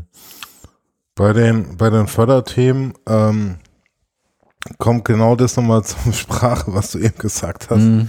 nämlich was heißt Öffnung überhaupt und was bezieht sich das? Und sie nennen dann hier zum Beispiel, also ersten Punkt, ähm, Auf- und Ausbau einer OER-Community einer OER-Community nach dem Prinzip der OEP. Ja, also, ja. Äh, es ist, ne, also es, können sie gern machen, wie, wie, aber, aber ist nicht so wie in der Mathematik, also es wird immer ähm, mit Variablen ne, und sich weiter und es wird dadurch immer weniger greifbar. Ne? Also ja, was Markus, das ist Teil der lernenden Strategie. Okay. Wenn ich dann einmal sehe, wer da kommt, dann kann ich es auch besser beschreiben. Also ich glaube, ich würde mich an der Stelle ehrlich gesagt, was, was ich, oder doch, ich würde mich an einer Stelle aufhängen, weil ich glaube, da spielt auch eine Rolle, insbesondere da, wie stark orientiere ich mich an überhaupt an formalen Bildungssystemen? Wen spreche ich da an? Mhm. Was heißt Öffnung in Bezug? Ne, also es ist ja jetzt nicht so, alle Leute, die zum Beispiel außerschulische Bildung machen, beschreiben dir, wie kacke es ist, irgendwie zu versuchen, in irgendeinem Regierungsbezirk in, keine Ahnung, Emden leer oder so, ja. in, in, in das Schulsystem reinzukommen mit dem heißen neuen Scheiß, den ich da gerade mache. Genau. Und das ist ja ein Teil von Öffnung, der hier, glaube ich, nicht adressiert wird, Absolut. der aber wichtig ist. Total, genau. Die und ganzen freien oder so Medienpädagoginnen, äh, Initiativen, ja, ja, die ja, sich da irgendwie, die, die da auch wirklich rein wollen, von irgendeiner Stiftung gefördert. Und dann kann man so bildungsradarmäßig natürlich auch ein paar Fragen stellen, welche Interessen haben die, was, also da, da stellen sich irgendwie, da machst du eine ganze Dose der Pandora auf. Aber die kannst du dann ruhig mal öffnen und Fall zu Fall irgendwie im Kontext irgendwie besprechen lassen. Das findet das, das wird hier, nach, soweit ich das überblicke, nicht explizit adressiert, aber das wird mir auch fehlen. Mhm. Ähm, vor allem, wenn ich, so wie hier, sehr stark über formale Bildung auch spreche. Ne? Also hier geht es ja nicht um die Making-Initiative in der Bibliothek am Freitagabend, sondern hier geht es ja. ja, um, um die echte Bildung. Ja, ja, ja. Nein, nein, das, das stimmt, das kommt überhaupt nicht zur Sprache. Ähm, wir können mal weitergehen zum zum dritten Handlungsfeld, aber wird es wesentlich konkreter. Da geht es nämlich um die technischen Grundlagen mhm. und Strukturen für OER und OEP ähm, etablieren. Ich habe mich ja in den letzten Monaten da jetzt auch intensiver berufsbedingt mit dem ganzen IT-Thema beschäftigt und da ist halt vieles drin, wo ich sage, ja, genau richtig, äh, das braucht's. Also ähm, auf den Punkt zu bringen. Es geht eben um, um so eine vernetzte IT-Infrastruktur, mhm. länderübergreifend, ne, woran auch schon gearbeitet wird, nur oftmals eben unterm Radar, ist noch nicht so die Öffentlichkeit äh, bekommen. Also es geht e-, eben darum, die ähm, Entwicklungen der letzten Jahrzehnte, also gerade ich kenne es ja aus dem Hochschulbereich, also sowas wie Learning Management Systeme auch auf Open Source Basis wie Moodle oder Elias, ähm, die zu vernetzen, klug zu vernetzen, ähm, um eben, also man nennt das dann auch OER-förderliche oder OER-freundliche äh, Infrastruktur aufzubauen. Mhm. Na, und dann äh, geht es ja nicht darum, da ganz neue Systeme aufzubauen, sondern die es schon gibt, zu vernetzen. Ähm, mit Plugins oder wie sie es hier auch nennen, äh, Converter, also bei, bei den Förderthemen steht es dann Entwicklung technischer Lösungen Plugins Converter zur kollaborativen Produktion, Ablage und Weitergabe von OER unter Verwendung von Creative Commons Lizenzen. Äh, also es geht eben darum, dass man äh, den Lehrenden oder Lernenden oder Menschen, die dann mit so Systemen, die es schon länger gibt, arbeiten, Möglichkeiten schafft, in die Systeme einbaut, die eben, wenn du sagst, ich habe jetzt hier mal eine PowerPoint erstellt, ähm, will die jetzt teilen, wie mache ich das? Mhm. Ja. Und da, also wir in NRW arbeiten da gerade dran, dass mhm. es eben für die, für die Plattform Moodle und Elias was gibt, wo du direkt dann aus deinem, aus deiner Heimatumgebung, ich sag immer dein sicherer Heimathafen heraus, dein äh, äh, Produkt, deine PowerPoint, die du erstellt hast für die, für Seminar, wo du es vielleicht unter freien Lizenz stellen kannst, dann äh, möglichst mit einem Klick äh, in einen zentralen Speicher tust, äh, der dann äh, äh, auch Qualitäts, also das Thema Qualitätssicherung äh, äh, wird, also jetzt nicht inhaltlich, aber technisch und lizenzmäßig, dann auch indiziert wird. Ähm, das ist ja so das Thema Suchen und Finden und dann für andere nachnutzbar ist. Ne? Äh, also das, das ist natürlich wirklich äh, äh die, die, die zentrale Grundlage. Also ohne eine, eine äh, vernünftige, das heißt eben auch größer gedachte, äh, vernetzte IT-Infrastruktur, äh, kommt man da nicht wirklich voran. Also du hast natürlich, was du jetzt auch immer wieder betont hast, so diesen, ähm, ja, wie, wie nennt man das, also das, die, diese, diese Anforderungen des formalen Bildungssystems, wo du dann sehr schnell an die Grenzen kommst, ne, äh, wo, wo, wo du dann mit der OER-Idee da nicht, nicht weiter verfängst. Äh, das ist ja das eine so auf organisatorischer, regulatorischer Ebene und hier geht's ja wirklich um die IT, äh, da kann man, da kann man einfach gelingen, wenn man es auch so schön sagt, Gelingensbedingungen schaffen, um, um auch möglichst niedrigschwellig äh, den, den äh, OER-Gedanken voranzubringen. ist so meine Sicht darauf. Ja, ich habe, Sekunde, muss hier kurz was. Doch, ähm, ich habe da, glaube ich, auch noch ein, zwei, äh, wie soll ich sagen, so Allgemeinplatzhalter und Weisheiten. Also ähm, und ich finde gerade in dem Punkt auch das, was in gerade in dem Google Doc gesammelt wird, echt auch nochmal also hinschauenswert. Ähm, das ist ja so ein Dauerthema, Förderung dauerhafter Infrastrukturen ähm, und nicht immer alles neu erfinden, was es irgendwie schon gibt. Einerseits, andererseits, und da ist dann, glaube ich, so der, die, das ist ja auch ein ewiges Thema schon, einheitliche Standards, eigentliche Arten, ähm, Systeme interoperabel zu machen. Genau. Ähm, aber auch ähm, zum Beispiel in der ähm, Metadatenvergabe, Kategorisierung, all diesen Sachen, da arbeiten ja auch Leute schon jetzt seit Jahren dran. Ja, ja. Und da gibt's auch schon genug, also hier im, im Google Doc ist das Confluence von EduSharing verlinkt. Da gibt's ja einen Haufen Material, was man sich da angucken kann und wovon auch TechnikerInnen mehr verstehen, als ich das tue.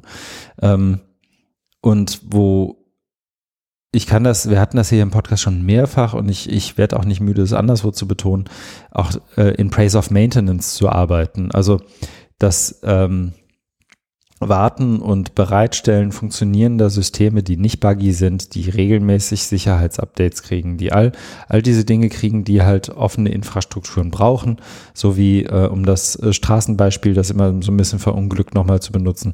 Das ist öffentliche Infrastruktur, da muss auch ab und zu mal einer gucken, ob die Leitung noch dicht ist. Also Sachen, das, das muss da einfach passieren und dafür muss es Ressourcen geben. Es muss auch Kooperationsressourcen geben, gerade im Kontext ja, Föderalismus. Ja, ja. Ähm, wie kriegen wir es hin, dass das eine System mit dem anderen System spricht? Spricht, dass die Standards irgendwie vergleichbar sind und wie moderiert man das und wie incentiviert man das auch, damit nicht jeder wieder seinen eigenen Scheiß baut. Und Äh, dann wird ja hier sowas von, von sowas wie Plugin-Konzepten gesprochen, auch in den Empfehlungen. Das finde ich ergibt auch Sinn. So eine Analogie zu ISBN e wird gefahren. Da kann man dann überlegen, ob das nicht auch schon über die, ähm, über die DOI irgendwie schon, also da, aber da, da bin ich kein Experte drin. Das, ähm, da gibt's genug Leute, die da irgendwie mehr Ahnung von haben als ich.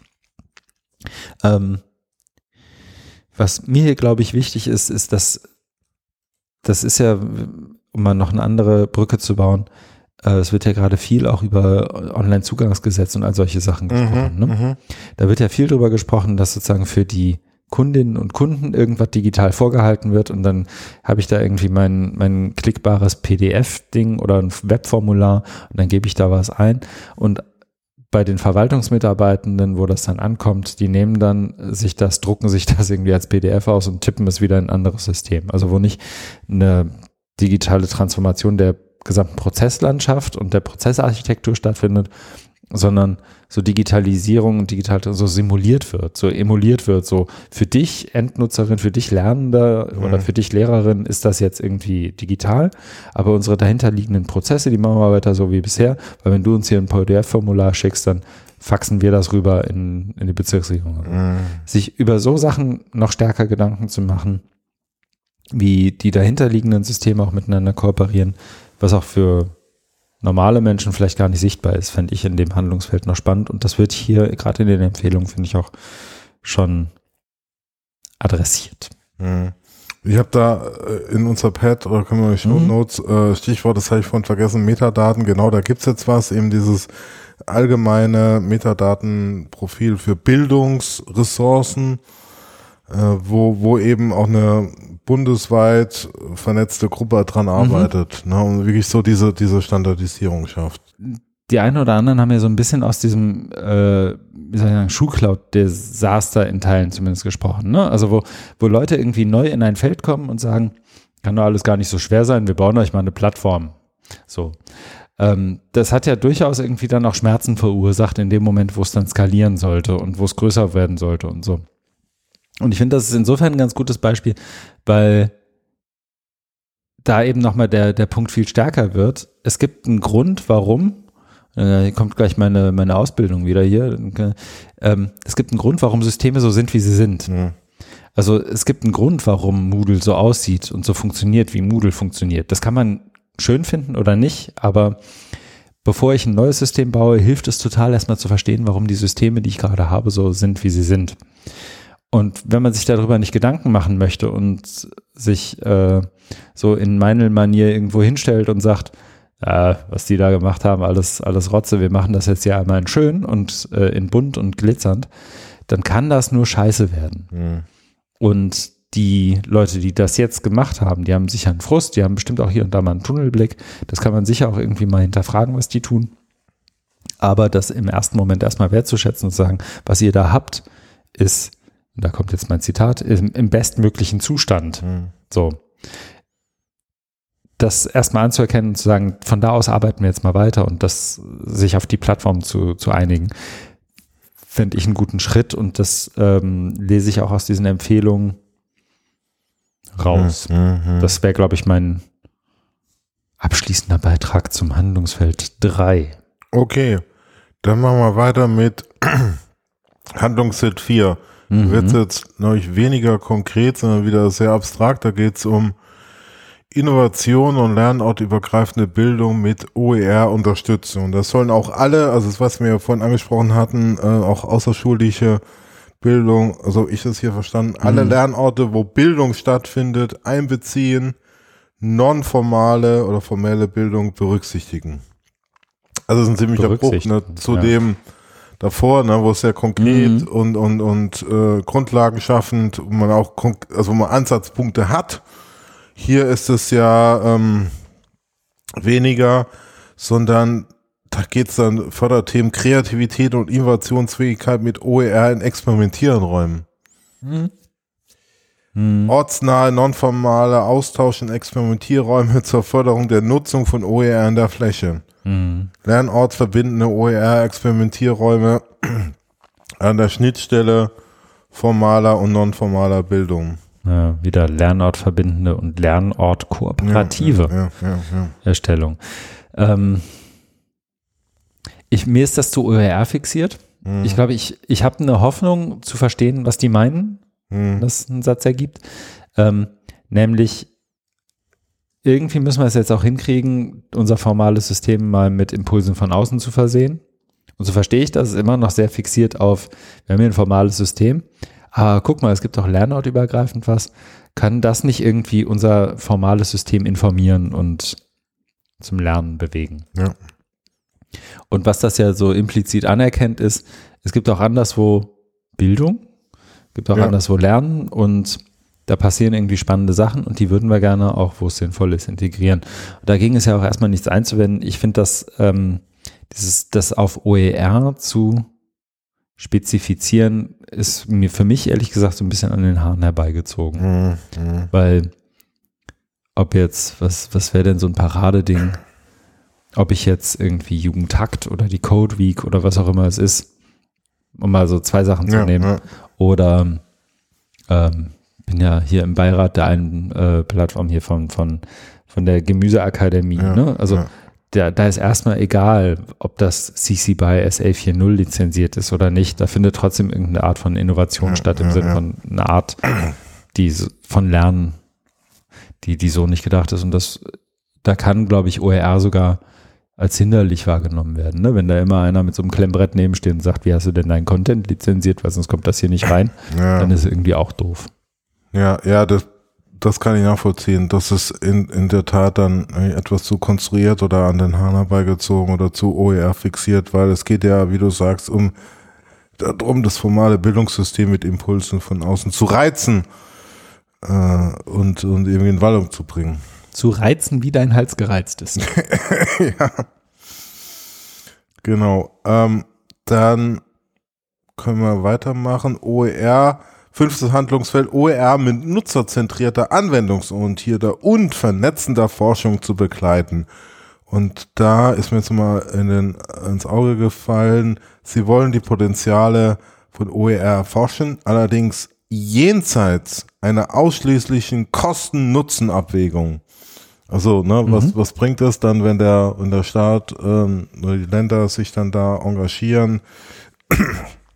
Also ist vielleicht auch so ähm, eine Abgrenzung zu der ganzen äh, Debatte aus den USA ne, mit Open Textbooks, wo man dann genau auf den Fokus ja also mit, mit berechtigt, weil ja da die Kosten enorm hoch sind und viele Menschen äh, von der Bildung fernhält.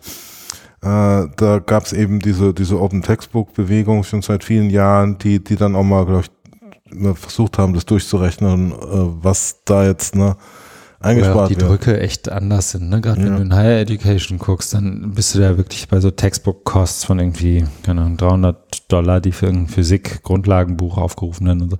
Also die Schmerzen sind da andere. Ähm, vielleicht ist das auch daraus motiviert. Also das, das kann ich mir, kann ich mir auch vorstellen. Also ich glaube, du dir auch, sonst hättest du es ja nicht gesagt. Ja, ja. Ähm, genau, das, also das Thema hat mich auch schon in der Vergangenheit umgetrieben. Wie kann man das eben be, beforschen? Ähm, das schreiben sie jetzt hier auch, soll zunächst auf den formalen Bildungssystemen liegen, also der Fokus neben den Lern- und Lehrverhalten der Lehrenden ist dabei, das Verhalten der Lernenden beim Einsatz freier digitaler Lehr- und Lernmedien in Schule und Hochschule zu mhm. berücksichtigen, ja. Was das, mhm. also ich, wie soll ich sagen, für mich ist das irgendwie given. Wenn du, wenn es insbesondere Hochschulen was machen und das nicht parallel beforscht wird, dann weiß ich auch nicht. Dann fällt es mir irgendwie schwer, das ernst zu nehmen. Was ich glaube schon, was es ist, ist auch insbesondere so in diesem Bildungsfeld Hochschule ist, glaube ich, das ist auch Forschung wieder so ein Hygienefaktor. Wenn es da keine Forschungsgelder dafür gibt, dann ist es für Hochschulen noch uninteressanter, OER zu machen, als es ohnehin schon ist. Ja, so. ja. Also da, das sind, glaube ich, so ein paar Sachen, die, die da schon drin liegen.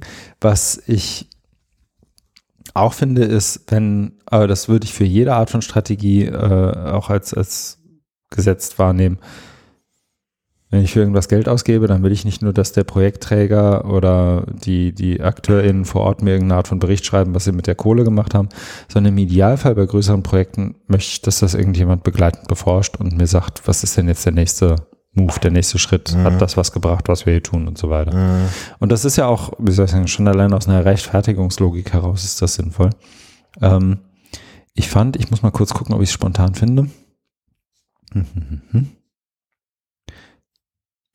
Ja, da gab es nämlich ein wirklich, fand ich auch schönes Pad äh, vom OER Camp. Mhm. Schönes Pad. Ähm, weil die Teilnehmenden da auch ähm, in, in dem Pad auch konzise beschrieben haben, was sie befremdlich, weniger befremdlich finden. Ähm, also da, da werden, wird auch im Prinzip die Freiheit von Forschung nochmal hinterfragt. So, sollen wir jetzt wirklich einfach bestätigen, dass OER ein geiler mhm. Kram sind oder was, was, was wollt ihr hier von uns? Ähm, dass, dass hier irgendwie über nutzerzentrierte Forschung irgendwie auch genannt wird, aber nicht so ganz klar ist, wer, wen, wen meinen die denn da überhaupt? Aber das lässt sich dann, glaube ich, auch in irgendwie Forschungsanträgen und Skizzen und so weiter irgendwie auch klarziehen. Mhm. Ähm, für mich ist das eigentlich ein Feld, wo es jetzt zumindest nicht viel Diskussion, zumindest im jetzigen Stadium bedarf, sondern wahrscheinlich sollte die Forschung irgendwie ausgerichtet sein in dem, was man wirklich tut. Genau, hängt natürlich von den Forschungsgeldern ab, das hast du ja mhm. auch gerade mhm. gesagt. Also Ideen gibt's viele. Äh, ich habe jetzt ja auch gerade mal Google Doc gesehen, ja, da wird das genau. Äh, da ist viel, das, also ja, ich finde, ich, ich halte das persönlich für so, so den, den, einen der größeren No-Brainer in dieser ganzen Strategie. Wenn das aus dem BMBF kommt und das heißt Strategie, wenn da nicht parallel zu geforscht wird, weiß ich irgendwie auch nicht weiter. Mhm. Ja. Okay. Äh, Sagt der Dr. Daimann auch. Dann kommen wir zum Abschluss zum sechsten Handlungsfeld. Ja. Umsetzung, Initiativen und Akteure der digital unterstützten OER-Praxis zusammenführen. Da gehen Sie jetzt nochmal an den, oder gehen Sie auf den äh, Konsultationsprozess ein, den wir auch schon erwähnt haben, äh, wo im äh, Expertinnen und Expertinnen aus allen Bildungsbereichen und auch kommerzielle, ebenso wie nicht kommerzielle Bildungsakteure beteiligt waren. Da äh, gab es ja auch, ähm, ich glaube, nee, da, war, da warst du nicht dabei oder bei dieser Präsentation. Da gab es ja auch so eine kleine Auseinandersetzung zwischen äh, äh, zwei Personen, ich will auch nicht da die Namen nennen, mhm. aber wer dabei war, wird sich erinnern, also wo auch so aus der OER-Szene und aus dem kommerziellen Bildungsbereich, ne, ähm, da äh, aneinander, ähm, ja, miteinander ja, ins Gespräch kamen. Nee, äh, kann ich ja nachher nochmal äh, erzählen. Also es, es, es, es war da, also ich will es auch nicht zu kryptisch halten, es ja. war da schon diese Spannung erkennbar und es ist, es ist eher also Spannung der Haltung auch ähm, zu, zu OER, ne, so mhm. ähm, aus der OER-Szene und wo jetzt Leute dazukommen äh, mit kommerziellen Interessen, was ja auch per se nicht verwerflich ist, mhm. nur wenn man dann äh, versucht, ähm, sich da über so ein Hebelstrategie oder öffentliche Veranstaltung da ja zu positionieren, ist das, ist das schwierig. Und es ist, also glaube mein Punkt ist hier eben, es ist politisch gewollt, auch diese kommerziellen Attack und so AkteurInnen äh, mit dabei mhm. äh, zu haben. Das haben sie ja auch bei der, bei der nationalen Bildungsplattform, wird es ja auch mal wieder deutlich. Das wäre jetzt auch so eine Querverbindung, äh, ja, die wir schlagen wollten, wo das, wo das eben gewollt ist und äh, gerade beim OER-Bereich ist dann nicht immer, ähm, also äh, klar, warum oder äh, es fällt halt auch so die, diese Widersprüchlichkeit aus, wenn es dann so um Geschäftsmodelle geht, ne, die dann auch so ein Widerspruch zu ähm, dahinterstehenden, auch normativen äh, Annahmen sind, ne, zur, ähm, zur Ausrichtung von OER. Ja, ich bin, ich bin an der Stelle irgendwie, also ich, ich, ich habe eine Idee, worauf das hinaus will. Ich finde, ähm, dieses, dieses Handlungsfeld ist für mich irgendwie so ein, so ein, so ein, warte jetzt, und ich muss es mir tatsächlich jetzt auch, während wir sprechen, nochmal angucken, der digital gestützten OER-Praxis zusammenführen. Ähm, ja, das kann man schon machen. Ne? Also so, ich wüsste jetzt nicht, warum, ähm, was, was, mir fällt es gerade schwer, diesen, Widerspruch, den du beschreibst, oder dieses Dilemma oder wie, wie auch immer man es nennen will, zwischen einerseits kommerziellen AnbieterInnen und irgendwelchen Startups, Verlagen und so weiter und anderen Initiativen und AkteurInnen irgendwie zusammen zu, zu kehren. Ich bin, ich habe überhaupt kein Problem damit, wenn es Geschäftsmodelle um OER geht. Im Gegenteil, die können irgendeine Art von Nutzen erfüllen und vielleicht erkennt man dann irgendwelche größeren Trends und kann da irgendwie was draus lernen.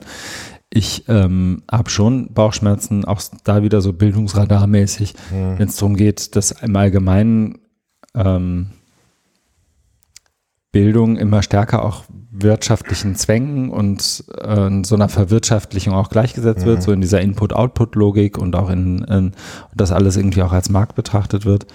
Ähm, da habe ich jetzt bei der OER-Strategie aber weniger Bauchschmerzen als bei vielen anderen Strategien. Ne? Also ich weiß noch, als ich irgendwann bei der Schulcloud saß in, in so einem frühen Stadium, da wurde groß davon gesprochen, wir bauen jetzt hier keinen eigentlicher, keinen kein Ort, wo die Lernenden zusammenarbeiten, sondern wir bauen ja eigentlich einen neuen Marktplatz für Bildung.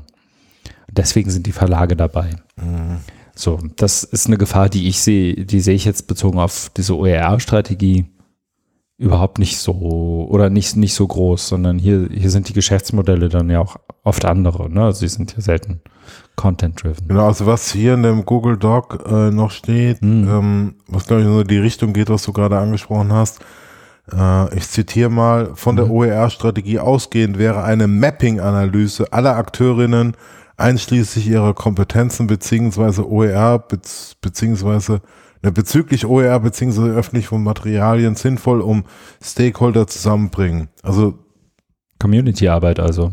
Ja, aber die, äh, der Punkt ist ja, äh, die unter die Lupe zu nehmen. Also so, mit welchen? Ja, das also ist mir mit, zu schwammig. Ja, aber geht es nicht also, äh, um diese Logik? Mhm. Also einer sagt klar, Geschäftsmodelle im OER-Bereich mhm. braucht es. Es ist wichtig, also dass man äh, eine Alternative hat zum zum Staat, zu, zur öffentlichen Handförderung. Mhm. Aber dann gibt es ja irgendwie so eine Trennlinie, wo man sagt, das ist jetzt nicht mehr so. Das ist jetzt nicht mehr OER. Ja, ja. Ja, aber das ist ja, also da sind OER ja sehr klar. Ne? Das ist, wenn du das guckst, du, da guckst du Content bezogen drauf und sagst, ach guck mal, frei lizenziert, kann ich bearbeiten, kann ich runterladen, kann ich wieder irgendwo hochladen, darf ich auch. OER. Ja, ja. Ähm, da bin ich irgendwie, das, und wo, hier geht es ja um die AkteurInnen. So.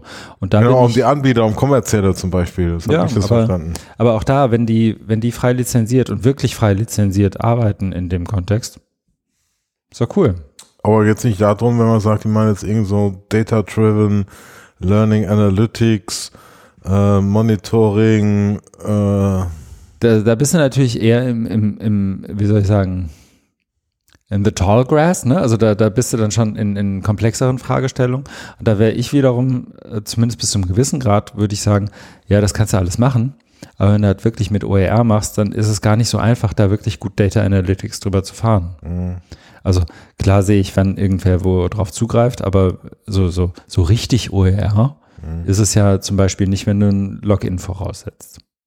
Mhm. So, ne? Also ja. könnte man jetzt argumentieren. Ja. In dem Moment, wo ich keinen Login mehr habe, kann ich nur noch irgendwie über, über Cookies und Tracking irgendwie versuchen rauszufinden, ähm, was so, so eine Journey von einzelnen Leuten mhm. auf meiner Webseite ist, wo die hinklicken, wo die rumklicken. Ich kann vielleicht noch irgendwelche Facebook Analytics mit integrieren, bin da dann schon irgendwie, also zumindest auf ethisch-moralisch wackeligen Grund im Bildungsbereich. Ähm, aber da, da bin ich dann noch nicht bei irgendwie also da, da, da, mir, mir fehlt hier in diesem Handlungsfeld das Warum. Also was bringt mhm. mir? Mhm. Wir haben, wir haben jetzt gerade mit der ähm, OER World Map irgendwie ein Projekt begraben, das genau das macht, was hier steht, nämlich Akteurinnen auf einer Landkarte darstellen, ob jetzt sinnbildlich oder real, mit irgendwie verschiedenen Fähigkeiten, einer Möglichkeit der Vernetzung untereinander. Das hat keinen so richtig interessiert, muss man jetzt irgendwie auch mal sagen, also im Nachhinein. Ne? Also ich habe heute nochmal nachgeguckt, die ist abgeschaltet. Ich habe da jetzt niemanden groß schreien hören. Ähm, und ich finde es interessant, diese Community-Arbeit zu leisten und zu sagen, wenn es eine OER-Strategie gibt und OER-Maßnahmen und eine Förderlinie und, und, und, dann sollten die Leute, die da arbeiten, auch irgendwie voneinander wissen und das irgendwie mitkriegen. Ähm,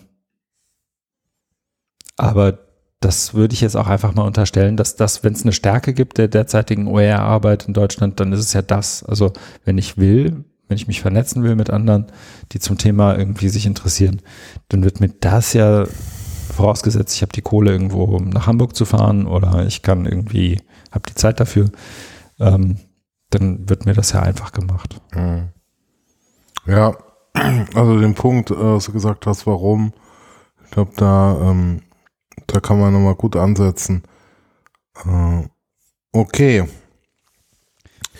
Ähm, dann gibt es, glaube ich, noch so Querschnittsthemen, ähm, ja. wenn, äh, wenn ich es richtig sehe, äh, wo auch in dem Google Doc nochmal, also hier in der Strategie in dem Dokument werden dann nochmal ähm, die äh, Förderschwerpunkte oder Ansätze vom BMBF genannt, Digitalpakt Schule, digitale mhm. Hochschulbildung mhm.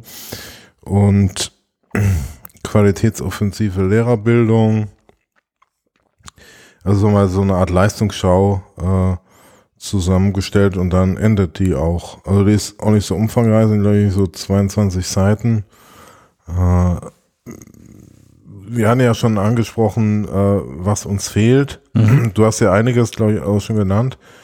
Für mich, äh, ich weiß auch nicht, ob das jetzt äh, ähm, noch so noch so stichhaltig ist. Also was mir durch den Kopf geht, ist so das Thema nächste Schritte oder so ein Umsetzungsplan. Ähm, aber das geht jetzt, also weil wir ja auch am Anfang drüber gesprochen haben, dieser Lernenstrategie, da bin ich mir auch unsicher, ob das überhaupt erwartbar ist oder ob, mhm. ne, also ob das äh, genau, ob das das äh, sinnvollerweise äh, drin sein kann, also wo man nochmal sagt, im nächsten Jahr äh, kommt das und das und so und so. Da, da ist nämlich nichts, hängt natürlich auch alles mit den ich, äh, mit der größeren, ich sage es immer, äh, größeren Gemengelage, ne, äh, haben ja auch einige mitbekommen, dass da Kürzungen im BMBF aus äh, traurigen Gründen, also wegen der weltpolitischen Lage stattfinden. Äh, das kann er da auch treffen und ähm, dass man, dass man aber, worauf ich eigentlich hinaus will mit diesem Thema lernende Strategie, das hier auch nochmal konsequent umsetzt und sagt, okay, wir gehen da mit der Community ins Gespräch und gucken, aber dass man, also mich treibt dazu um, warum kann man da nicht sich irgendwie nochmal committen und sagen, äh, wir machen dann Bilanzworkshop, mhm. keine Ahnung, oder also ne, das OER-Camp ist ja nicht ausfinanziert jetzt für die nächsten Jahre, soweit ich informiert bin, sondern das war jetzt erstmal eine einmalige mhm. äh, Sache. Ähm, äh, Weiß ich gar nicht, ja. Wer, aber, aber wer doch, also wenn man wirklich diesen, dieses, also einmal einerseits das Lernende in den Vordergrund stellt oder ernst nimmt und das andere Community, wo wir auch viel jetzt drüber gesprochen haben, Community-Bildung und dann, und dann noch das Strategische zusammenbringen, sagt man, macht es ja nicht Sinn, dass man irgendwie nochmal Fixpunkte hat, Ankerpunkte, wo man äh, miteinander äh, ins Gespräch kommt. Weil sonst ist ja wieder die Gefahr,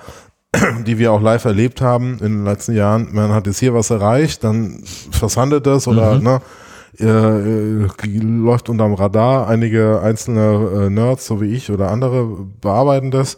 Und in ein paar Jahren gibt's es nochmal eine Welle, so wie jetzt war ja auch am Anfang mit Corona-Pandemie, noch als Aufhänger, dann kommt wieder irgendwie was, wo man sagt, ah, OER, da war noch was, das hilft uns, dann pusht man das wieder ist aber beim Diskussionsstand äh, wieder ziemlich am Anfang und nicht mehr auf dem, also das, was vorher passiert ist, spielt da wieder keine Rolle, ob jetzt Mapping OER oder jetzt diese OER-Strategie. Ja, also da bin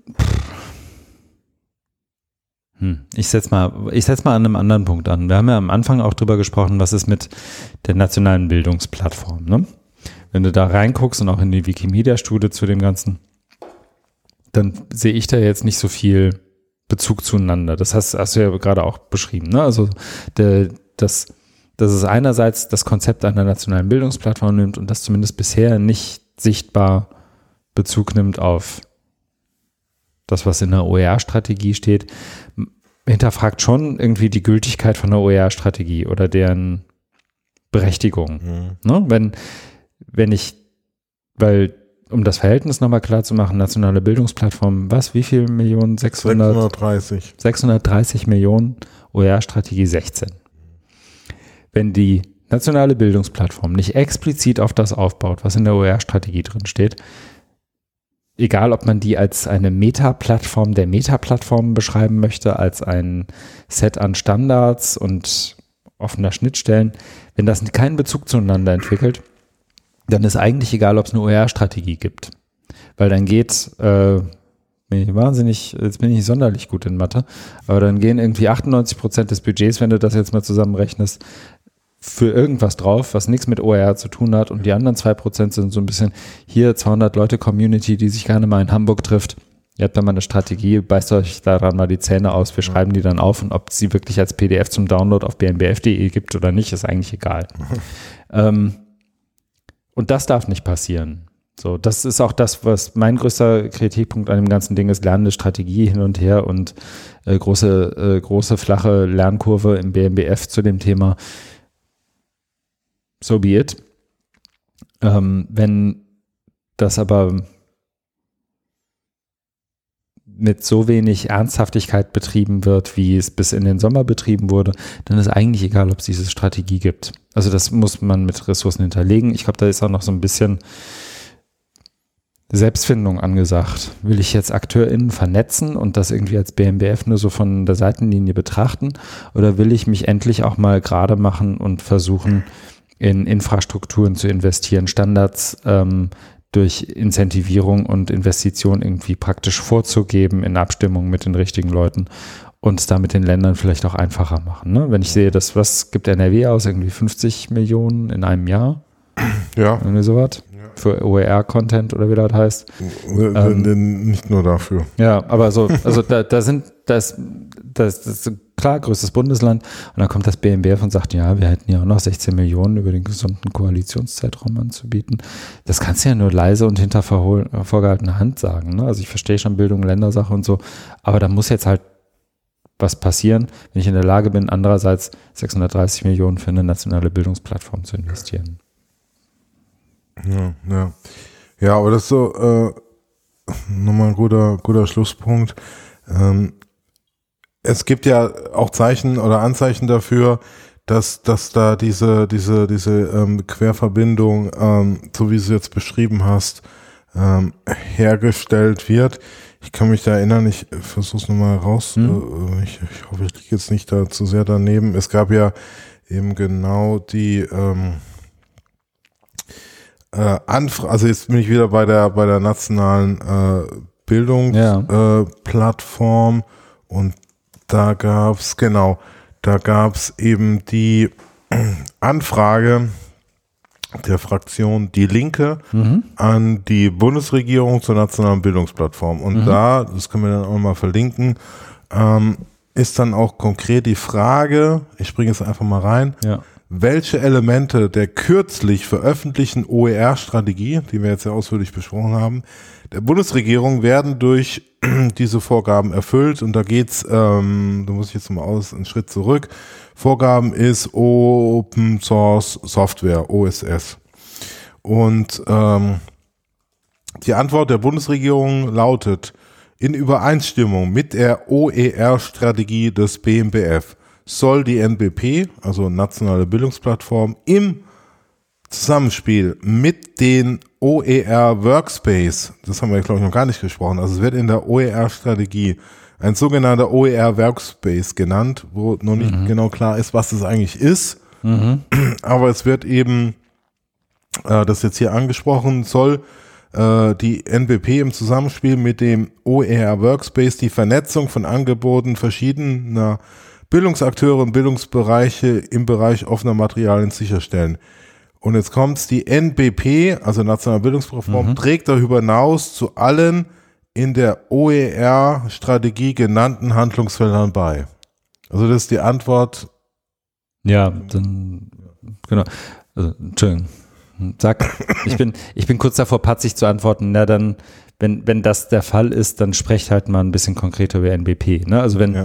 wenn sich irgendwie ein, ein, Forschungsprojekt von Wikimedia produziert, irgendwie herge herstellen muss und sagen muss, naja, wir, wir forschen jetzt oder wir machen jetzt eine Studie zur nationalen Bildungsplattform über kleine Anfragen ähm, und, mhm. und Informationsfreiheitsgesetz, dann hat das, dann, dann ist da noch ein long way to go, bis man irgendwie bei einer OER-Strategie landet oder bei, bei auf so einem Ethos der OER-Strategie landet. Einfach ja. da, da, wie sagst du, performativer Widerspruch wäre so ein Stichwort. Ähm, Genau. Also es ist klar, also, äh, patzig oder negativ sagen, Lippenbekenntnis, ne? Also was so, so pauschal äh, ist, ja, es trägt zu allen Handlungsfeldern bei, aber ohne es natürlich genauer äh, aufzuschlüsseln, wie genau. Ähm, aber es war ja deine Befürchtung, ne, wenn das total getrennt ist oder ne, mhm. nicht das eine auf das andere einzahlt, dann wird es schwierig. Das haben sie jetzt mal angesprochen, aber natürlich ist da jetzt, äh, ich schreibe es mal hier hin, genau, ja, da haben wir die Antwort. Ähm, Antwort der Bundesregierung.